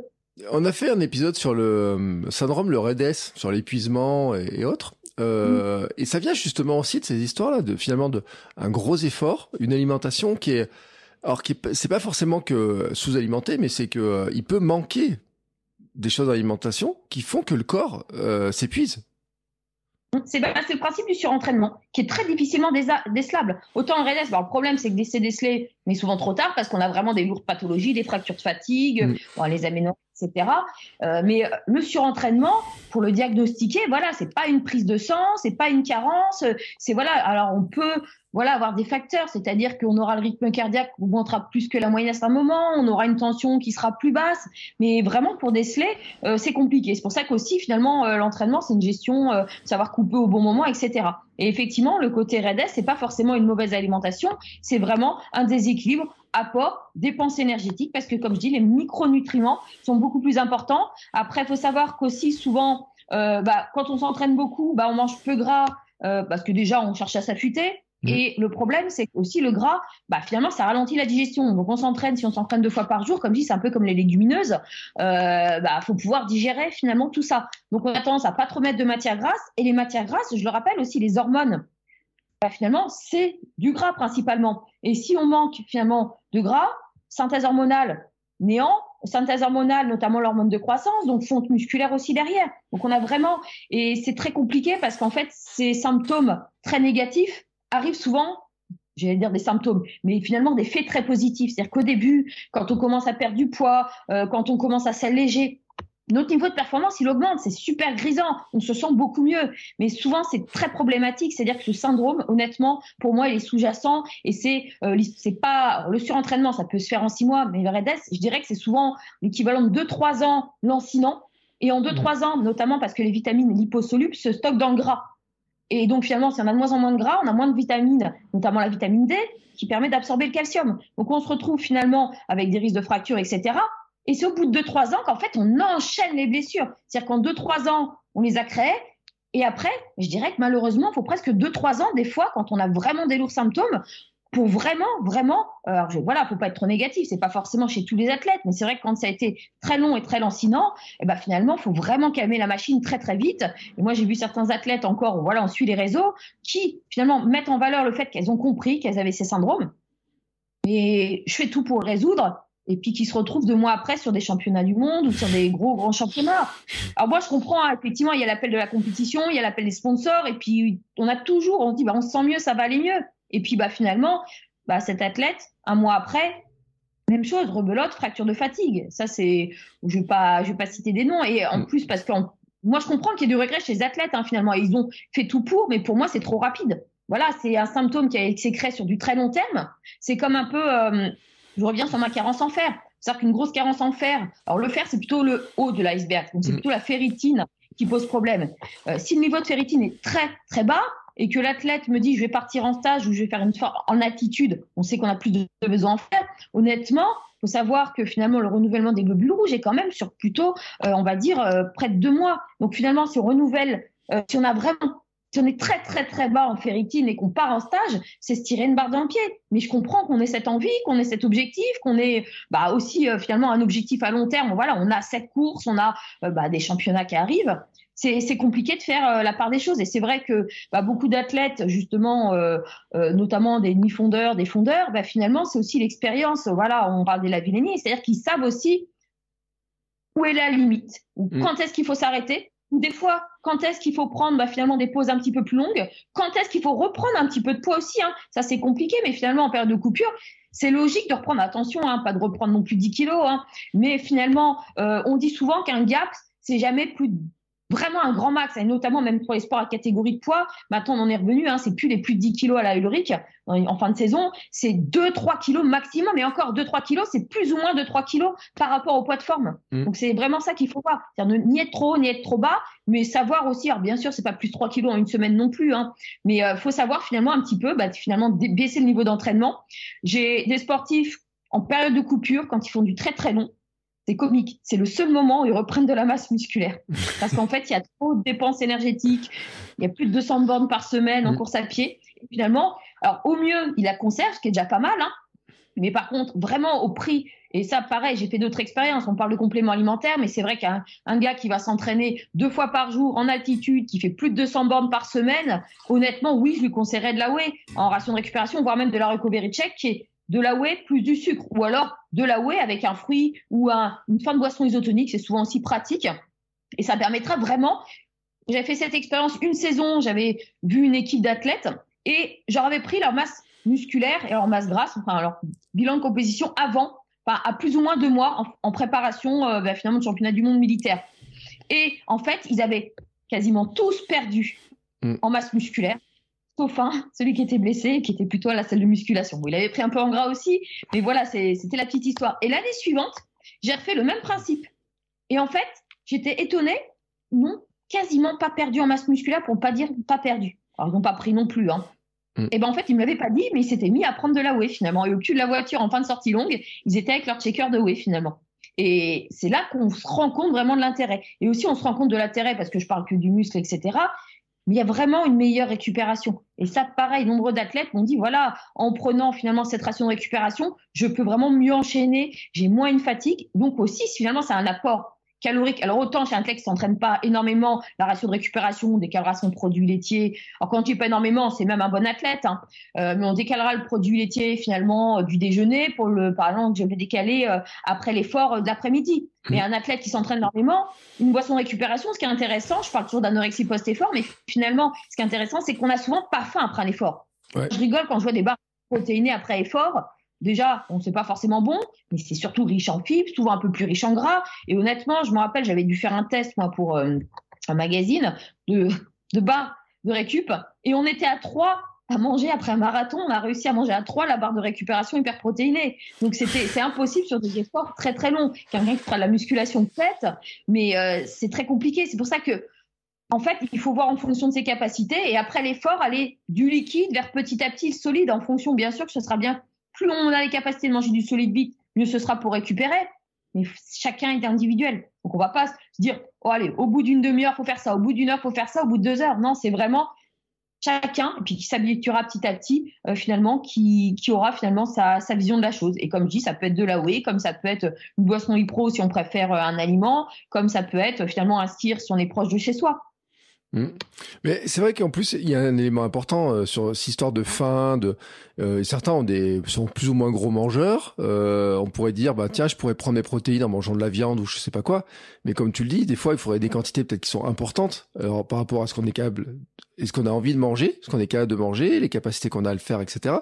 moi, j'ai vu des gens qui faisaient du trail, par exemple, qui me disent, mais moi, sur le trail, j'arrive pas à manger, par exemple, pendant le trail j'arrive pas à manger que du j'arrive pas à manger du solide je mange que du liquide j'arrive épuisé après j'ai pas faim etc enfin chacun là-dessus euh, n'aura pas la même besoin. Et euh, c'est là aussi où le complément finalement des fois il va intervenir pour dire euh, ben il faut il y a peut-être alors je dirais qu'on a tous quasiment les mêmes besoins en fonction du gabarit. Après on n'a pas les mêmes capacités. Et après il faut aussi des fois voir l'antériorité. C'est-à-dire que par exemple quelqu'un qui sait sur du long qu'il va manger du solide mm. c'est pas c'est un peu comme l'hydratation faut pas attendre d'avoir soif pour boire. Mm. C'est-à-dire que même d'ailleurs hors même activité physique, 1% hein, de son poids de corps en eau perdue, c'est 10% de ses capacités et physiques et cognitives. C'est-à-dire que même en trail, ça peut être dangereux finalement si on a un manque d'attention, surtout de nuit. Donc en fait, faut toujours anticiper. Des fois, quand on a du mal, c'est mettre un timer, que ce soit pour l'alimentation ou l'hydratation. Ce qui est pratique dans le trail, c'est qu'on peut boire et manger régulièrement, contrairement au marathon. Et j'en reviens à mon solide. Quelqu'un qui sait qu'il va manger du solide, faut que dans les trois premiers quarts d'heure, il commence à manger du solide. En fait, l'afflux sanguin part au niveau des muscles qui sont sollicités. Moins on donne à l'estomac, moins, en fait, plus il va se rétrécir et moins on pourra consommer d'aliments. Ce qui veut dire que le plus souvent, j'ai pas dit que c'était, il y a toujours des cas, des exceptions. Euh, les deux problématiques, je parle pas non plus d'avoir mangé trop tard ou d'avoir avoir assez mangé, mais les deux problématiques principales, c'est de ne pas avoir consommé finalement de solide dès le début. Alors quand je dis solide, c'est pareil, c'est pas une barre entière, c'est d'avoir consommé un petit peu pour finalement l'estomac continue à travailler. Mm. Et la deuxième problématique qui est énorme, et j'en viens au fameux gel énergétique. Quel est le lien avec l'ultra trail ou souvent il n'a pas forcément toujours C'est en fait une très forte concentration en sucre. Et pourquoi j'en viens là? Je parle de la déplétion à l'effort. Comme je dis, petit à petit, le corps, même si on dépense plus d'un litre en eau, qu'on perd plus d'un litre en eau, on ne pourra pas boire même si on s'entraîne plus de 500 et 800 millilitres. Ce qui veut dire que plus le taux augmente, plus on a une déplétion bah, de 200 millilitres qui va passer la deuxième heure à 400, à 600, mm. etc. Et quelqu'un qui boit peu dès le début, bah, en fait, il aura une très forte déshydratation et il ne pourra plus supporter n'importe quel apport glucidique puisqu'il n'aura pas assez d'eau finalement. Mm. Donc en fait, il y a aussi cette problématique et des fois, bah, c'est dur de faire lien de cause à effet. C'est un peu comme quelqu'un qui va pas manger, bah, qui aura faim à 17 heures et qui va pas comprendre que c'est à cause du petit déjeuner euh, mm. qu'il a envie de grignoter parce qu'il n'avait pas bon petit déj ou qu'il a sauté. Et ben là, si on n'a pas assez bu ou si on n'a pas pris de solide dès le début, et ben c'est souvent ça qui va créer ces anorexies dans l'effort, etc c'est pas non plus une science complètement exacte, hein, mais c'est vraiment, vraiment des facteurs qui sont importants à prendre en compte et de varier les aliments. Et même, comme je dis, même moi qui suis très bec sucré, toujours aussi se dire, on va avoir un dégoût du sucre, donc va falloir passer un petit peu sur du salé. Et par contre, faire attention parce que quand on passe sur du salé, il y a moins de glucides. Donc, continuer à avoir comme un minimum d'apport glucidique en parallèle. On a des, moi j'ai des, enfin pour moi il y a une super marque de compote de l'effort qui est très intéressante, qui s'appelle, euh, en plus qui est française, qui s'appelle l'Ultimum, euh, qui a justement, et en fait pourquoi elle est très intéressante en fait cette compote, c'est qu'en fait elle a, c'est des fruits secs en fait qui sont à l'intérieur. Donc en fait, on a un apport glucidique qui est presque trois fois supérieur, c'est-à-dire qu'on tombe des fois jusqu'à 260 calories pour 70 grammes. Et en plus, c'est super bon aussi, c'est vraiment très important aussi le côté gustatif euh, durant l'effort. Et c'est surtout que finalement, on se retrouve avec trois fois plus d'apport calorique avec très très peu. Par contre, ces compotes, là où je peux mettre un bémol, c'est qu'ils ont des compotes salées, mais ils, en connaissent sa limite. Hein. C'est-à-dire qu'ils savent que c'est pour changer le goût par rapport au sucré, mais elles sont qu'à 50-60 calories. Et si on pense que cette compote à 50-60 calories elle conviendra, c'est pas bon. Pareil, quand on prend une compote et qu'on se dit j'en prends peu, ben, une compote c'est 100 calories normal. Un gel énergétique, c'est 100. D'ailleurs, si la compote, on la prend en trois fois, on n'aura vraiment pas assez d'apport calorique. Donc, c'est pour ça qu'il faut aussi vraiment avoir le bon apport glucidique, le bon type de texture et surtout, je reviens toujours sur l'hydratation. Voilà, côté solide et hydratation, c'est deux choses qui sont essentielles vraiment pour l'alimentation. Et c'est pas attendre d'avoir faim, d'avoir un coup de barre. Mm. En plus, quand on attend d'avoir un coup de barre, c'est là qu'on en mange trop et qu'on a des hypoglycémies réactives aussi. Mm. Euh, c'est un sujet qui est, qui est vraiment passionnant et on voit hein, toute la, la, difficulté pour les gens qui, euh, bah, qui, alors ceux qui débutent euh, ont leurs problèmes, ceux qui sont à très haut niveau ont leurs problèmes. Tout le monde a son, j'ai envie de dire que quel que soit son niveau, à un moment donné, on est confronté à cette difficulté-là de se dire qu'est-ce que je vais manger, qu'est-ce que je vais boire, comment je récupère, comment j'arrive à, à m'entraîner, comment j'arrive à faire ça. Euh, et on voit que c'est très compliqué, d'où l'intérêt justement de venir voir des spécialistes comme toi, et il y en a plein aussi, de se dire, mais pour comprendre comment je fonctionne et comment ça fonctionne l'ensemble et qu'est-ce que je peux faire comme stratégie. Et qu'un aussi, il faut comprendre que un sportif de niveau ne sera pas forcément du meilleur conseil parce qu'il n'a pas les mêmes besoins qu'un sportif lambda. Et à contrario, un sportif de niveau peut aussi se tromper. J'ai eu un sportif qui, finalement, alors j'ai rien contre Oversteam, mais en fait, euh, je crois qu'en fait, sur leur gel énergétique et sur leur package, ils disent prendre un gel tous les 5 km ou je sais plus tous les combien. Pas le problème, c'est que c'est pas tous les 5 km, c'est en fonction du temps. Mm. Et si un sportif de niveau, bah, il n'a pas les mêmes besoins, c'est-à-dire que tous les 5 km, le gars, il va passer euh, en peut-être 15 minutes. On s'imagine si euh, toutes les 15 minutes, on prend un gel énergétique, ah bah, il y a de quoi vomir à la fin. Voilà. Donc, en fait, c'est vraiment propre à chacun et chacun peut faire des erreurs parce qu'on prend les conseils du personne lambda ou qu'on prend les conseils du sportif de niveau. Donc, alors déjà qu'on est tous différents, mais alors en plus, en fonction du niveau, un marathonien bah, honnêtement, qu'à un très bon niveau, je vais pas lui conseiller de prendre des barres de céréales sur son marathon. Par contre, un gars qui veut qu'un objectif finisher, mais même s'il s'entraîne bien, etc., eh ben, s'il fait 5 h 5h30, eh ben, honnêtement, je vais pas lui dire de manger des gels à chaque ravito. Et puis, un coureur en 3 heures, je peux pas lui dire comme un coureur de niveau qui a sa table de ravito avec sa boisson et on sait que la boisson sera mieux tolérée. Mmh. Bah, sauf que le coureur en 3 heures, bah, finalement, il aura pas sa table de ravito, donc il sera obligé de prendre un gel avec de l'eau. Alors bien sûr que si on optimise, c'est la boisson euh, isotonique qui sera la mieux tolérée. Donc finalement, on a tous nos problèmes et finalement, et puis aussi on a l'expérience hein, qui, parle pour nous. Hein. Voilà, on parle des, athlètes qui s'entraînent depuis des années et qui visent les JO, etc. Ils ont cette optimisation de la performance. Ils savent souvent comment s'alimenter. Euh, ils savent que le stress peut perturber le transit. Ils savent que euh, certaines eaux, on en parle, c'est bête, mais une eau au départ, c'est bien, c'est anti-crampe. Bah, sauf qu'en fait, comme ça relaxe tous les muscles, ça peut accélérer le transit. Donc, si on est très stressé, on va éviter de se dire la veille de la course, je prends une au départ pour euh, finalement euh, éviter les crampes.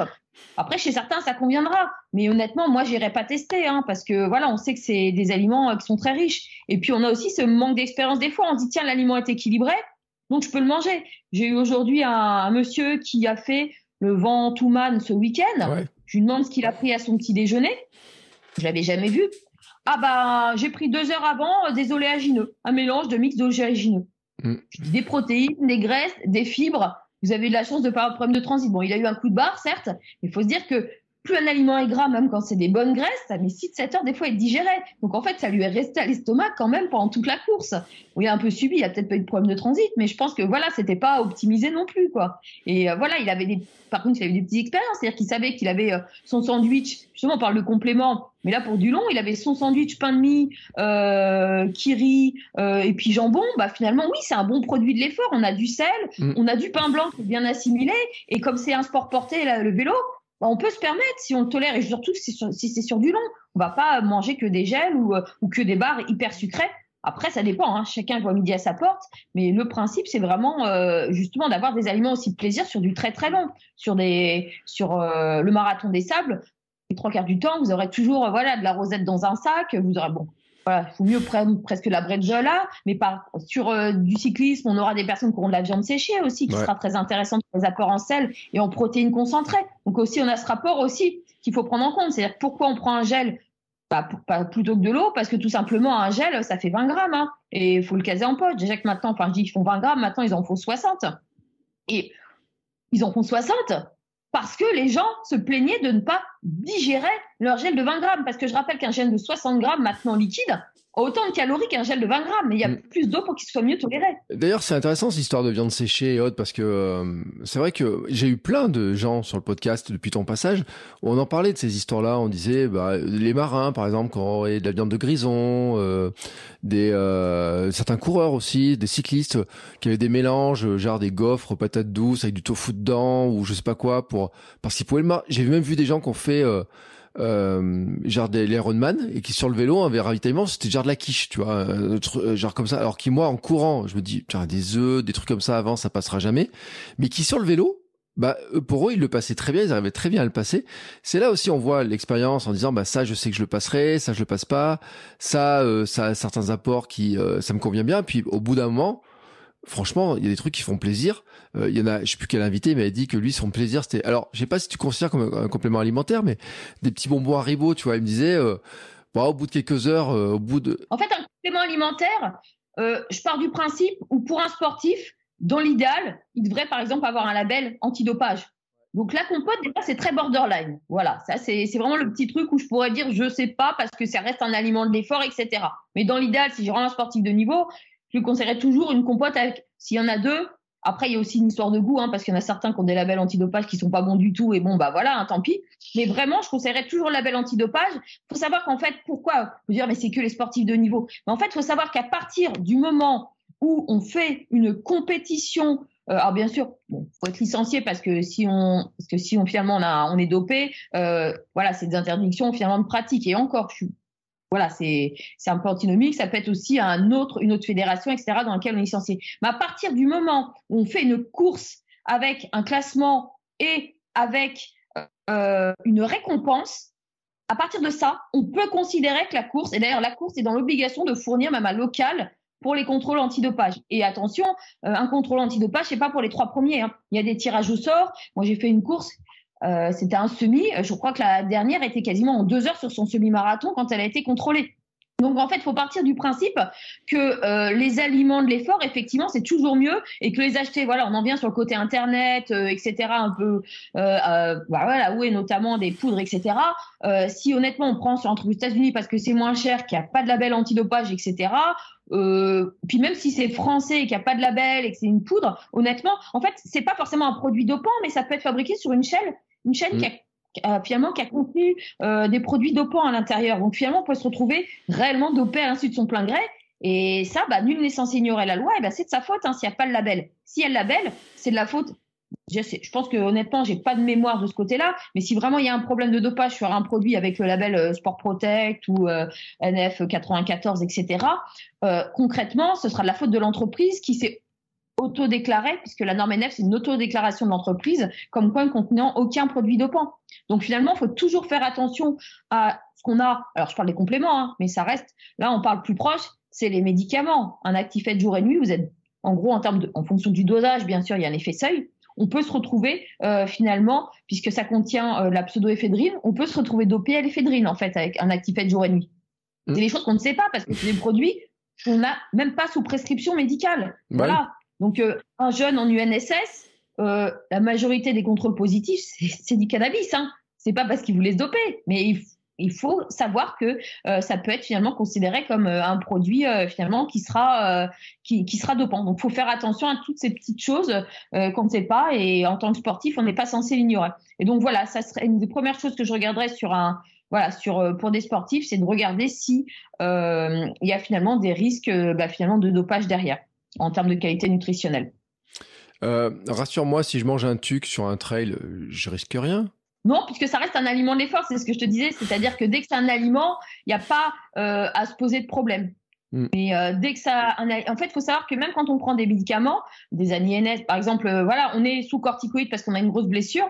Et ben, en fait, il faut savoir que les corticoïdes ne sont pas interdits. Alors en plus, il y a tellement de, petites choses à savoir, mais qu'on est censé savoir. Hein. C'est-à-dire que euh, les corticoïdes ne sont pas interdits hors compétition, mais ils sont mm. interdits en compétition. Mm. Mais bah, il y en a, ils mettent 60 jours à être éliminés. Ce qui veut dire que si on ne sait pas que ce corticoïde met 60 jours à être éliminé, et eh ben finalement on peut se retrouver dopé. Comme si c'est pas c'est pas forcément euh, finalement ni une conduite ni un objectif de dopage et d'amélioration des performances. Après, il faut se poser la question. Si vraiment on est blessé, pourquoi est-ce qu'on a fait la compétition, etc. Ça, c'est encore une autre question. C'est de se dire, euh, euh, voilà, on n'est pas censé aller non plus euh, hors de ses limites et que des fois, voilà, faut pas non plus. Et puis, on sait qu'en plus, en multipliant certaines, par exemple, le côté problématique musculaire, et bien finalement, quand on prend certains produits, on risque de se retrouver avec des fragilités osseuses, par mmh. exemple. Et donc, faut voir aussi sur ça, je dirais, si nous, on compte se préserver sur du long terme. Ouais. Mais tu sais, il y a des produits aussi qui font qui, sont un peu, euh, alors je, pas, je dirais pas sulfureux, mais qui sont un peu euh, surprenants ou un peu choquants. Euh, J'en ai parlé avec un joueur de rugby là qu'on a, dont on va diffuser bientôt l'épisode, et puis j'avais vu ça dans les vestiaires de l'ASM en les gros pots la de créatine. la créatine. Que en rugby ils ont des pots qui font je ne sais pas combien de, de kilos dans les euh, dans, dans, les vestiaires. Et moi quand j'ai visité les vestiaires, c'est un joueur de l'ASM qui nous faisait la visite, un joueur pro. Et, euh, et à un moment donné, mon voisin, il, enfin tout le monde se regarde en disant mais c'est quoi ces pots de créatine qui sont là? Et tout le monde s'est dit mais mais vous avez le droit de prendre ça et euh, quelle quantité etc. Et c'est vrai que dans le rugby, enfin notamment c'est un produit qui semble être euh, dans tous les vestiaires euh, en grande quantité. Et le jour, le jour, de rugby qu'on a l'autre jour, il disait non mais c'est autorisé. Mais c'est vrai que dans l'inconscient de tout le monde, dit mais c'est pour moi c'était un produit dopant, tu vois.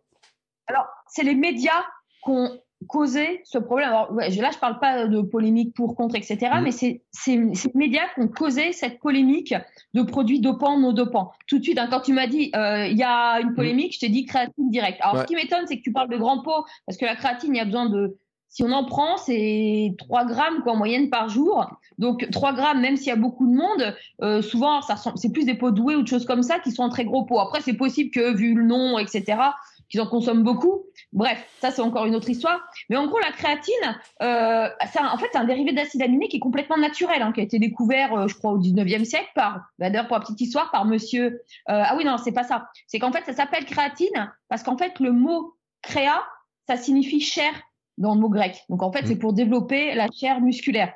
Donc c'est principalement utilisé par les sportifs à forte dominante, euh, je dirais, euh, forte charge d'entraînement et mm. puis euh, finalement forte charge musculaire aussi. C'est-à-dire que c'est plutôt en reprise d'entraînement parce qu'en fait, honnêtement, hein, c'est mieux à prendre. Alors si on en prend, hein, pareil, hein, c'est une histoire de on en prend, on n'en prend pas. Mais quand on en prend, c'est mieux à prendre plutôt par cure parce qu'en fait, le corps finalement, on, déjà on en apporte naturellement avec la viande, etc. et on finalement voilà, on en fabrique naturellement quoi, cet acide aminé finalement. Et euh, si en fait on en prend trop régulièrement, le corps ne le fabriquera plus. Et donc d'ailleurs, on peut le voir sur des bilans sanguins. C'est-à-dire que souvent, si tu vois le bilan sanguin et que tu as le niveau de créatinine qui est quasiment à zéro, c'est que c'est quelqu'un qui prend la créatine et qui en prend peut-être un peu trop justement. Et donc finalement, c'est con, mais il se complémente. Mais comme il en a moins apporté par le corps, finalement, euh, c'est comme s'il se complémentait plus. C'est pour ça qu'on préfère faire des cures quand on en utilise. Euh, c'est pareil, c'est toujours des cures qui sont par kilo de poids de corps, mais bon, voilà, les rugbyman, c'est des beaux euh, bébés. Et en plus, dans l'idéal, c'est aussi de les répartir trois fois dans la journée quand on en prend. Donc, ça devient un petit peu euh, finalement prise de tête. Et donc, en fait, l'histoire de la créatine, c'était, je crois, c'était en 1990, en fait, ça a à être utilisé par une fois de Christian. Et ensuite, en fait, il y a eu une défaite, c'était le 15 de France, en fait, qui, euh, contre l'Afrique du Sud, s'est fait complètement laminer. Mm. Et on a mis ça, tous les médias ont mis ça sur le fait que le 15, que le 15 de France, que justement l'équipe adverse utilisait, et puis elle le disait, hein, puisque c'était pas interdit, c'était pas interdit à l'époque, elle utilisait de la créatine. Et tout de suite, vent devant, enfin vent debout, les médias en ont parlé, on dit que c'était une conduite dopante, que c'était pas bien, et donc même la fédération de rugby a interdit à ses joueurs français.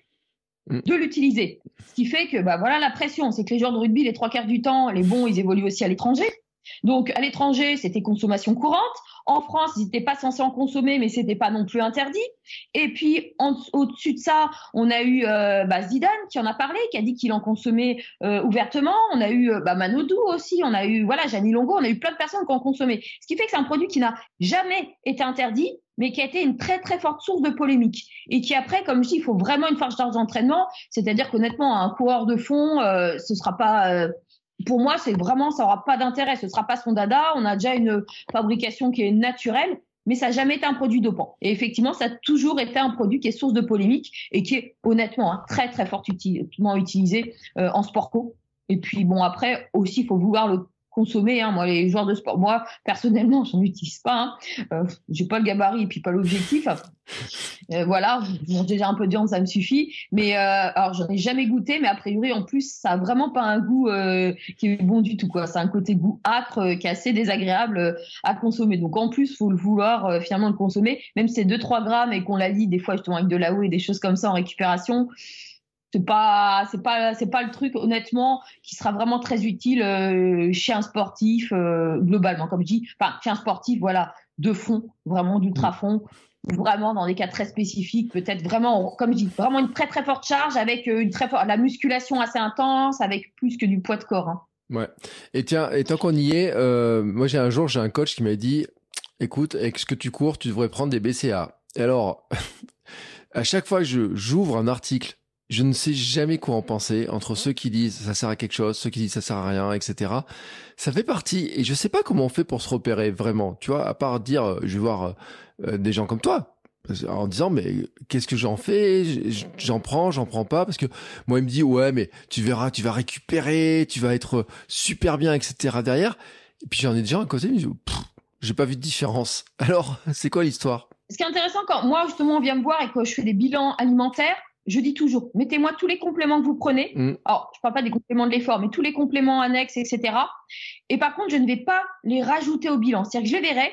Et par exemple, si vous prenez du magnésium ou si vous prenez euh, de la protéine, etc., je regarderai si vous en avez vraiment besoin. C'est-à-dire mm. que si vous êtes déjà par A plus B, qu'on voit sur le diagramme euh, qu'il est à 130% des besoins en magnésium, même s'il fait beaucoup d'activités sportives, etc., je dirais, il n'y a pas forcément trop d'utilité puisque de toute façon, vous avez des bons apports. Et peut-être que la crampe, euh, si c'est des crampes ou quoi que ce soit, euh, bah, finalement, ça peut être lié finalement à autre chose aussi. Ou ça peut être, euh, voilà, enfin, il y a, y a, plein de finalement de choses qui, peut, qui peuvent être liées à ça. Donc, c'est aussi de faire le tri et la part des choses. Et pour entrer dans le principe des BCA, il faut savoir qu'une protéine, c'est un mur de 20 briques. On a besoin de ces 20 briques. Mm.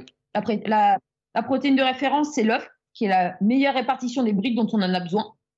C'est pour ça aussi qu'un végétarien aura besoin de 18 plus de briques, c'est-à-dire qu'il a besoin des légumineuses qui contiennent 18 briques et un peu de féculents à côté pour pouvoir compléter et avoir une brique complète en fait. Et les BCAA, ce sont trois de ces briques. Des briques qui sont essentielles chez le sportif d'endurance euh, parce qu'elles sont vraiment très très sollicitées, donc c'est vraiment celles qui sont les plus utilisées. Mais finalement, le but c'est pas d'en surconsommer. Et les BCAA, ce n'est rien d'autre. En fait, quand on prend de la whey, on a ces 20 briques et on a ces BCA. Ça sert à se surcomplémenter là-dessus. Et effectivement, euh, quand on regarde sur des marques, ils vous disent qu'il faut en consommer avant, notamment dans le domaine de la muscu. Après, maintenant, honnêtement, on s'est rendu, beaucoup disent hein, que c'est vraiment du bullshit et ça n'a pas beaucoup d'intérêt. Et concrètement, si vous avez, voilà, ça fait partie de la ration de récupération. C'est-à-dire que, bah, quitte à prendre une ration, honnêtement, autant prendre de la whey et puis après, si on prend un complément, et puis autant prendre un produit laitier et on aura cette valine, cette leucine et cette isoleucine. Mm. Et justement, on a parce que là, on parle toujours de produits laitiers, il y en a peut-être qui seront intolérants au lactose, etc. Les boissons à base de soja contiennent aussi ces assimilés assez complets. Après, ils sont un tout petit peu moins bien répartis. Donc, ce sera mieux que rien déjà de prendre finalement une boisson au soja. Et je parle pas des autres végétaux qui ne contiennent tout simplement pas de protéines, donc qui sont pareil un peu, euh, c'est bien, ça hydrate, mais par contre, euh, comptez pas là-dessus. Et d'ailleurs, par contre, c'est une chose très importante.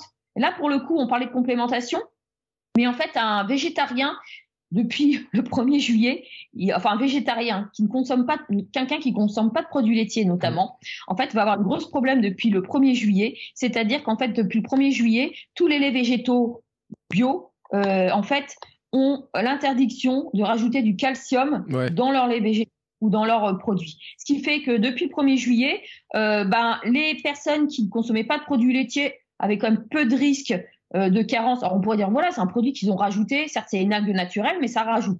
Sur ce principe, je comprends dans le bio, on ne va pas rajouter. Mais le problème, c'est que ces personnes, c'était leur seule source de calcium. Et donc, il y a, on en vient aux fragilités osseuses, aux contractions musculaires, il y a de forts risques de carence. Et euh, bah, le, calcium, c'est principalement là-dedans qu'on le trouvera. On peut le trouver dans, bon, dans certaines algues, mais c'est pareil, il y a un effet dose. On va pas non plus manger 200 grammes d'algues par jour. On le trouve dans les légumes feuilles c'est-à-dire les brocolis, euh, les choux, euh, le cresson, enfin voilà, tout ce qui est comme ça, les épinards. Mais le problème, c'est qu'on va déjà on peut en manger tous les jours, c'est pas forcément très digeste, et qu'en plus c'est de l'oxalate de calcium qui est très mal absorbé. Mm. Donc c'est vraiment une problématique. Et là, pour le coup, il existe effectivement la fameuse algue qui était euh, finalement dans les produits enfin j'allais dire laitiers, dans les laits végétaux, les boissons végétales, en fait peut exister en termes de compléments. C'est un goût qui est assez neutre. Et pourquoi pas, ça peut être quelque chose qui peut être rajouté par les personnes qui consomment pas de lactose pour avoir quand même leur apport en calcium. Et, ça, c'est vraiment pour le quelque chose d'important. Ouais, mais si je bois de la rosana, j'ai mon calcium, non? Enfin. Alors la rosana, c'est plutôt le magnésium. Ah. Mais tu as tout à fait raison. Euh, que ce soit justement le magnésium, souvent je dis avant de vous complémenter, prenez de l'épargne ou de la courmayeur. Mm. La rosana et les autopétillantes si vous faites du sport parce qu'il y a aussi beaucoup de sel. Euh, mais j'irais plutôt justement pour le calcium sur la contrex. Et puis l'épar et la courmayeur, on contiennent aussi une bonne quantité. donc ça permet d'avoir et le magnésium et le calcium. Mais effectivement, un grand verre d'eau départ, par exemple, c'est un sixième des besoins en magnésium pour le contraire, j'ai plus un ordre d'idée, mais effectivement, on est sur un produit laitier sur 120 mg de, calcium. Alors l'eau de Contrex, moi j'en bois pas spécialement. Effectivement, j'ai plus en notion euh, la quantité qu'il y a, mais effectivement, ces eaux peuvent vraiment permettre de compléter. Le problème, c'est que aussi on est dans une optique et ça c'est une autre chose, hein, d'écologie à fond. Et euh, bah, finalement, euh, qui dit écologie dit euh, bah, bouteille en plastique, c'est pas fantastique. Et c'est vrai qu'il devrait inventer pour moi des conteneurs un peu comme les distributeurs de noix, c'est-à-dire des conteneurs d'autres contrex ou d'eau départ, et puis on ramènerait nos bouteilles, et puis finalement on pourrait les remplir. Ça, ce serait quelque chose à voir. J'ai vu ça avec une structure à la base grande structure euh, type, enfin c'était Elior en fait, qui cherchait finalement un nouveau self euh, pour des sportifs de haut niveau. Et je dirais que voilà, ils étaient très très dans le trip, euh, pas beaucoup de protéines animales. À la limite, c'est un peu too much parce que pour le coup, c'était avec des rugbyman. Aussi, eux, c'est compliqué. Enfin, ils partaient du principe, en fait, celui qui voulait créer ça, que les gars mangeaient souvent beaucoup de viande le soir, mm. donc ils n'en avaient pas à boire le midi. Mais le problème, c'est qu'on était aussi à côté de ça sur euh, des écoles de la seconde chance avec des gamins en difficulté. Donc pour moi, c'était le seul moment où ils pouvaient bouffer aussi mmh. finalement un minimum de viande.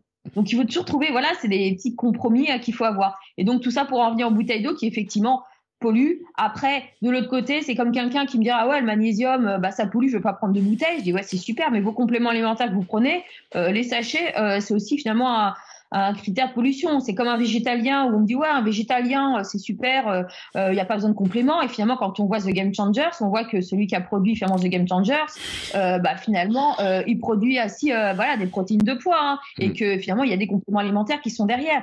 Donc c'est bien beau, oui il faut manger moins de viande, je suis tout à fait d'accord, mais il faut continuer à manger des protéines et si possible des, enfin des vrais des fausses non plus quand elles sont en poudre, mais si possible, on dit souvent un maximum d'un tiers d'apport. Quelqu'un qui vraiment consomme des protéines, d'ailleurs, c'est un conseil, vraiment un tiers des apports maximum. C'est pas la solution de facilité, c'est pas le matin, oui, on sait qu'il faut des protéines, et c'est pas le matin qu'on va consommer des protéines au petit déjeuner pour remplacer autre chose.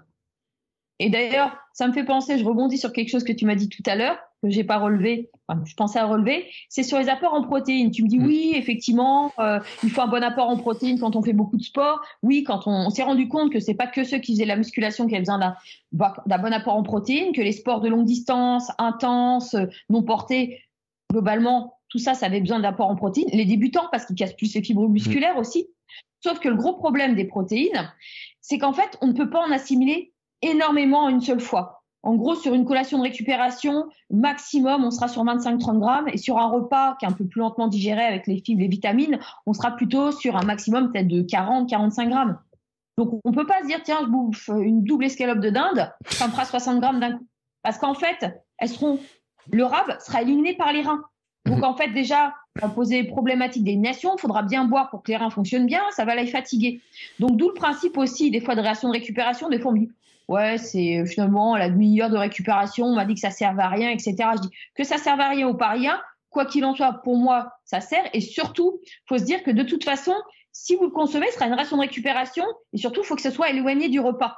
Donc, parce que si vous en prenez trop près du repas, voilà, Hmm. L'apport en protéines, la whey, si vous la prenez tout de suite après votre entraînement et que vous mangez même pas une demi-heure après, ça n'a pas d'intérêt. On ne prend pas de protéines. Par contre, si vous prenez votre whey et que vous mangez plus de deux heures après, que vous avez, je sais pas, faire une séance à 17 heures, ça aura vraiment un intérêt d'avoir cette ration de récupération parce qu'en fait, vous allez pouvoir répartir vos apports en protéines sur la journée qui seront mieux assimilés. Donc finalement, les protéines, c'est très important pour le sportif, mais à petite dose, mais très régulièrement. Et là, pour le coup, on peut se créer effectivement un petit goûter avec euh, un produit laitier, sans pour autant, et d'ailleurs, ça peut être, voilà, ou un produit laitier, un yaourt au soja, ou décaler, euh, voilà, une portion de fromage, etc. Mais le but, c'est surtout pas de surconsommer.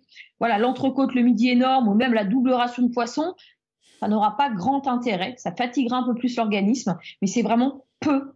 On fait pas une omelette avec quatre œufs, quoi ça verra à rien. Et eh bien, tu sais quoi? Tu es en train de valider le fait que demain, j'avais prévu de me faire un petit fromage blanc à la, fin de ma séance du matin, qui est vers 10h, 10h30, et après je mange qu'à 13h. Et ben, tu es en train de me justifier le fait que mon petit fromage blanc et mes petites protéines dedans, elles sont pile poil bien placées. Exactement. Euh, et puis, alors d'ailleurs, pour parler de marketing, je précise aussi, euh, le skir, c'est super bien parce que effectivement, c'est super à la mode. Mais comme c'est super à la mode, Enfin, c'est pas parce que c'est super à la mode que c'est super bien. C'est qu'effectivement, c'est un bon produit. En plus, ce qui est intéressant, c'est qu'il faut savoir que ça a naturellement une faible teneur en matière grasse. Mm. C'est-à-dire qu'on n'a pas besoin de se prendre la tête à dire est-ce que celui-ci il est trop riche en gras? Est-ce que euh, celui-ci il n'y a pas assez de gras, etc. En gros, voilà, on est sur une base de maximum entre 2% et 0,8% de matière grasse. Donc finalement, pourquoi c'est intéressant de ne pas avoir beaucoup de matière grasse après l'effort? Pour que ce soit plus vite digéré, tout simplement. Mm. C'est pas une question de régime.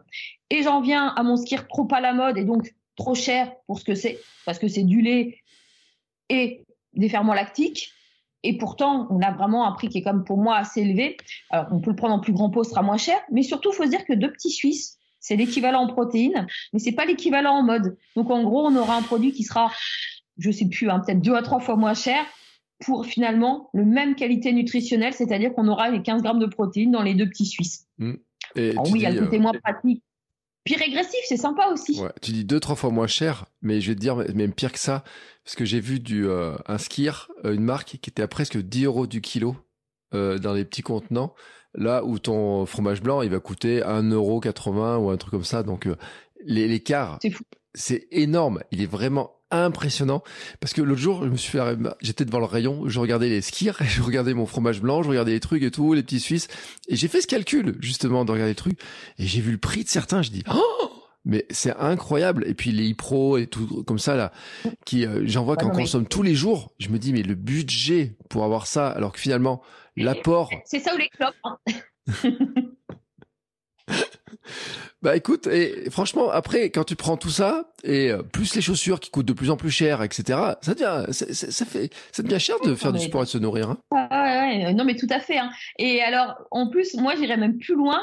Le skier, il y en a certains, c'est des leurs. C'est-à-dire mm. qu'en fait, on se retrouve. Parce qu'effectivement, le fromage blanc, c'est à peu près 8 grammes de protéines.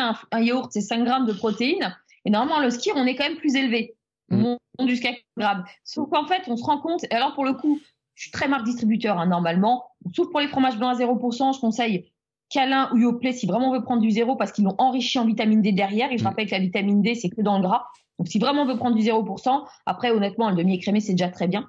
Et donc j'en reviens à mes skirs, c'est qu'en fait, les marques distributeurs, peut-être pas que, hein, parce que j'ai pas non plus fait tous les magasins, mais en fait, euh, le produit laitier est plus riche en eau et en fait, il est peut-être un peu moins cher, mais il a moins de protéines. C'est un peu comme les fameuses glaces où des fois, je ne sais pas si tu as remarqué, il y a en millilitres et en grammes. Mm. Et en fait, il y a soit le, la quantité du pot, soit le poids du pot. Et tu sais, les fameuses glaces de mauvaise qualité où tu fais une boule de glace et tu as l'impression d'emmener tout le pot. Et bien finalement, ils ont rempli d'air. Et là, c'est pareil, c'est-à-dire qu'ils te remplissent un petit peu d'eau le pot de skir euh, pour finalement avoir un produit qui est à la mode, mais qui finalement n'est pas mieux qu'un fromage blanc. Il y a exactement le même apport en protéines que le fromage blanc. Donc je me dis, marque distributeur, prenez, c'est moins cher. Et puis je regarde, je fais, ah bah non, en fait, euh, en rapport qualité-prix, c'est pas moins cher.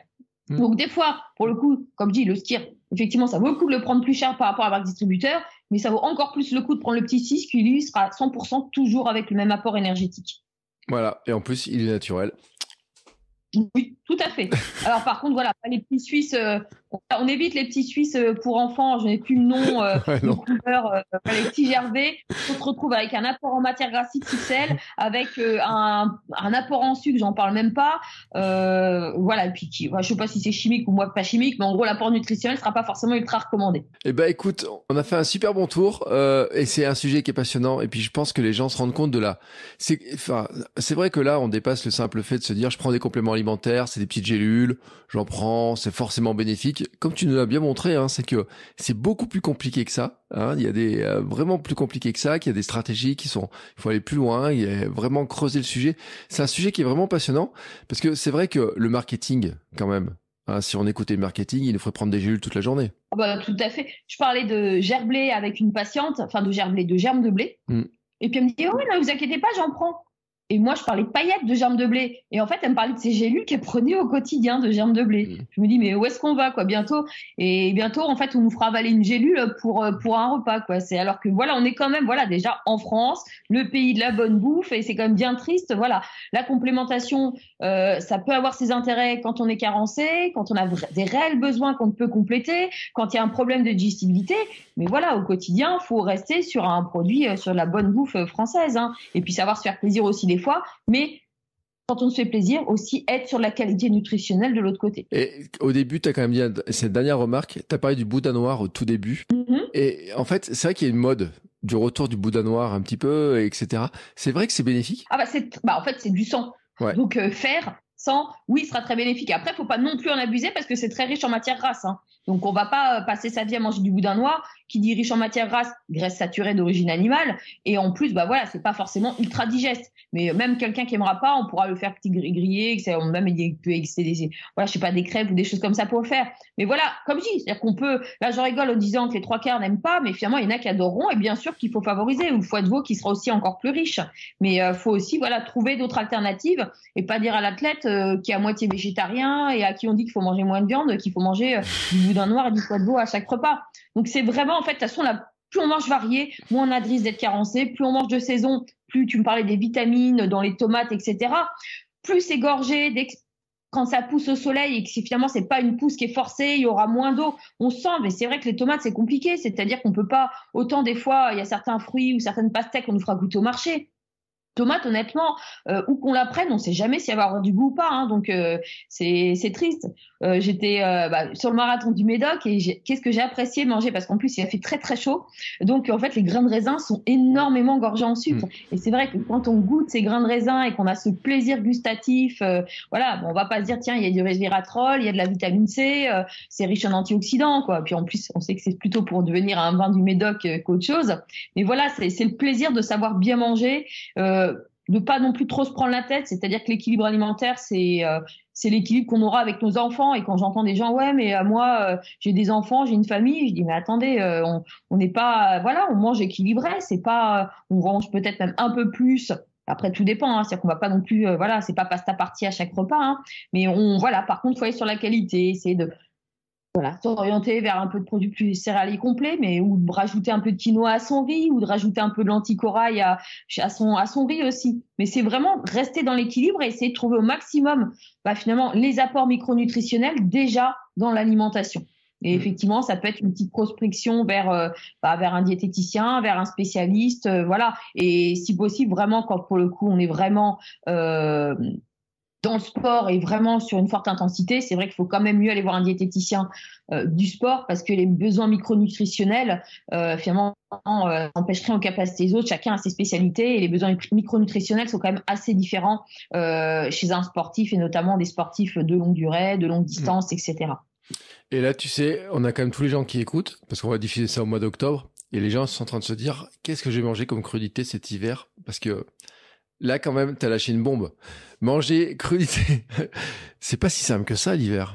Carottes, oh, il y a tous les choux aussi, le chou fleur, le, radis noir. Alors c'est moins varié, puis il y a moins de couleurs. Hein. Et mm. puis c'est quand même. Puis après on peut rajouter aussi un petit peu de persil, des choses comme ça, des herbes fraîches. Alors faut savoir, chose importante, c'est qu'on peut aussi les aliments congelés euh, sont très intéressants nutritionnellement. Mm. C'est-à-dire qu'on a mis à part les oméga 3 qui ne sont pas conservés à la congélation, c'est aussi la solution de facilité quand on n'a pas le temps. Je parlais d'aller au marché, mais finalement, il euh, faut aller au marché, on va pas non plus y aller tous les jours. On sait qu'il y a des perditions en vitamines, en minéraux, euh, des oxydations petit à petit. Donc finalement, euh, la congélation, c'est vraiment un aliment qui sera ultra qualitatif. Je parle des fruits, on parlait de crudité, mais comme je dis, il y a aussi les fruits. Mm pas non plus en excès, mais les fruits rouges, c'est un aliment qui est super pour le petit-déj le matin. On prend des brisures de framboise surgelées dans ces flocons d'avoine. C'est comme dix fois mieux que des spécial cas avec des morceaux de fraises euh, lyophilisés ou euh, je crois même que c'est des morceaux de pommes qui ont été euh, finalement colorés, histoire de dire qu'il y avait des morceaux de fruits. Donc les fruits, c'est voilà, c'est pas la panacée. Et par contre, avoir des bons fruits et même des fruits surgelés, ce sera pas non plus une problématique si ça peut compléter tout en conservant, voilà. Et puis l'hiver, on a comme du kiwi, on a, on a les oranges, on a les super clémentines, on a vraiment des fruits justement qui sont pas trop riches en plus en sucre et qui sont très très riches en vitamines et en minéraux. Donc le but c'est d'alterner, de se dire ok, j'ai pris une soupe en entrée, euh, mais euh, bah voilà, je me prends une pomme, je me prends des raisins, euh, voilà, je prends cet antioxydant, cet apport. On n'y pense pas toujours, mais en fait les crudités, il y a un tiers de l'eau de notre corps qui est lié à l'eau des aliments. Mm. C'est-à-dire que quand on ne prend pas de crudités, on a de plus forts risques de déshydratation. Et surtout, l'eau avec les micronutriments à l'intérieur. Donc ça aussi, c'est un, facteur d'hydratation. Et des fois, on dit je bois pas assez, mais finalement, on, complète aussi avec euh, ces crudités qui, euh, finalement, peut être, je vais pas dire consommer à volonté. Hein. En plus, il y a des problèmes de transit parfois, mais finalement, c'est 95% d'eau hein, les crudités. Et ça apporte des graisses de bonne qualité aussi puisqu'on aura la vinaigrette avec notre petite huile de lin pour en revenir au tout début de la conversation. C'est ce que j'allais dire. On va mettre de l'huile de lin dessus parce qu'il nous manquait nos oméga 3, mais on les a récupérés avec l'huile de lin dessus. C'est parfait. Voilà. Et, je vais te dire, tu sais, on va faire un slogan. On va dire, allez, mangez des carottes, mangez des pommes cet hiver. Une pomme par jour éloigne du médecin. Et on en revient aux vieux dictons. Ça marche toujours les vieux dictons. On se rend compte que ces vieux dictons en fait marchent souvent. C'est c'est drôle hein, comment euh, quelqu'un m'en a cité un autre tout à l'heure aussi sur euh, une autre thématique et on disait mais c'est vrai que ces vieux dictons quand même ils étaient pas, ils, étaient dans le vrai, les anciens quand ils les sortaient, euh, et qu'il faut s'en, et qu'il faut s'en inspirer. Eh ben écoute, c'est un, épisode qui est d'une richesse incroyable. Euh, j'ai juste une question à te poser maintenant, euh, parce qu'on a parlé de ton titre de championne de France, on a parlé de ton trail, ton marathon du Médoc, etc. Ta saison est terminée ou t'as encore des trucs à préparer? Bah, En fait, là, j'ai coupé et on va dire comme la vie, je ne serais pas forcément euh, plus optimale sur ma prochaine compétition. J'ai les France de 5 km qui ont lieu euh, d'ici, je crois, 4 semaines. Et comme je viens de reprendre et que j'ai fait une saison estivale branchée trail, euh, mm. enfin, je vais pas dire en distance, mais comme supérieure à 20 bornes ou à 30 bornes, et euh, marathon, on va dire que je pense que là, ça va être un petit peu compliqué la reprise. parce que j'aime bien la vitesse, mais c'est vrai que quand on ressort de course longue, et eh ben souvent on prend un petit train et ça fait un petit peu mal de se rentrer dedans sur euh, du 5 kg. Donc ce sera ça. Et puis bah bien sûr, comme euh, tout bon athlète qui se respecte, une petite saison de cross derrière, euh, histoire de se faire un petit peu de mal, euh, d'avoir un petit peu les mal aux gencives euh, sur la ligne d'arrivée, d'avoir les jambes qui les jambes qui brûlent, parce qu'effectivement c'est ça que je dis, j'adore moi le varier finalement les plaisirs, même si on n'est pas le meilleur dans telle ou telle discipline, bah, on a tellement de plaisir d'y retrouver bah, finalement le plus ou moins long, plus ou moins court, plus ou moins de barrières, plus ou moins d'eau et de ravitaillement. Eh ben écoute, euh, ça fait un bon programme en tout cas. Euh, tu sais ce qu'on va rappeler quand même, et je mettrai lien dans les notes d'épisode, mais où est-ce qu'on te suit? Où est-ce comment on peut te contacter? Euh, Bah alors moi, bon, j'ai un Insta, mais qui est plutôt un Insta, on va dire. Voilà, je réponds très souvent parce que je suis très souvent dessus. C'est MC Diet Sport, mais c'est voilà, c'est pas des conseils nutritionnels que j'aurais dedans, c'est plutôt ma vie en tant que que sportive, on va dire. Et après, bien sûr, j'ai bah, diététique et sport qui est mon mail tout mm. simplement. Et globalement, c'est là-dessus qu'on pourra plus facilement me, me contacter. Et j'ai aussi, bien sûr, euh, bah, le site diététiquesport.com. Voilà. Eh ben écoute, je mets tous les liens dans les deux épisodes. Comme ça, les gens qui veulent te contacter pourront euh, bah, avoir plus d'infos, te contacter, voir aussi euh, les suivis, comment tout ça fonctionne. On met mon nom, on met Doctolib et il y aura des possibilités, mais là c'est pas pour me contacter, c'est plutôt pour une prise directe finalement de, de consultation si vraiment besoin il y a. Que ce soit mm. des téléconsultations, parce que c'est ça qui est bien dans la diète, J'allais dire, c'est ça qui est bien dans le Covid, mais c'est vrai qu'on s'est rendu compte que la diététique, c'était pas que monter sur une balance, et que moi, j'ai des suivis qui sont vraiment pour le coup sur euh, en Suisse, euh, enfin vraiment sur, mm. d'autres pays, et c'est toujours aussi très agréable euh, de pouvoir voilà avoir cette analyse micronutritionnelle, bah, finalement qui se fait très bien en téléconsultation aussi. Et puis, je, on l'a pas dit, mais si vous allez dans la librairie de votre quartier, que vous regardez dans le rayon sport, normalement, je l'ai testé hier, normalement, on trouve ton livre. Et je l'ai testé hier, hein, je l'ai trouvé, je l'ai refeuilleté hier. Euh, dans, dans les étagères de, euh, de, de, la librairie, tu vois, je suis allé acheter un, bouquin et j'ai regardé, j'ai dit, ah, il est là. Euh, donc il est toujours disponible en rayon pour ceux qui le cherchent. C'est quoi le titre déjà? Euh, le grand livre de l'alimentation du sportif. Et dedans, il y a beaucoup, beaucoup d'informations. Hein. C'est pas un tout petit truc hein, d'ailleurs. Hein. Il, y a, il y a quand même un bon paquet d'informations dessus. Hein. Voilà, mais c'est par contre, j'ai fait exprès, c'est un livre qui est assez entre guillemets vulgarisé. C'est-à-dire c'est mm. vraiment du pratique, où on essaie de s'y retrouver. C'est un livre qui est assez épais, mais qui a énormément de petits chapitres. C'est-à-dire que c'est un truc où voilà, on pourra lire un fois les recettes, on pourra lire les intérêts mm. micro, macronutritionnels. Voilà, c'est pas le truc où on s'y perd et à chaque fois on doit recommencer au début et puis euh, on comprend pas la moitié des mots. C'est vraiment le but, c'est finalement d'être euh, au plus pratique du sportif. Enfin, j'ai essayé du moins. Non, mais je crois que tu as assez bien réussi, hein, on va le dire.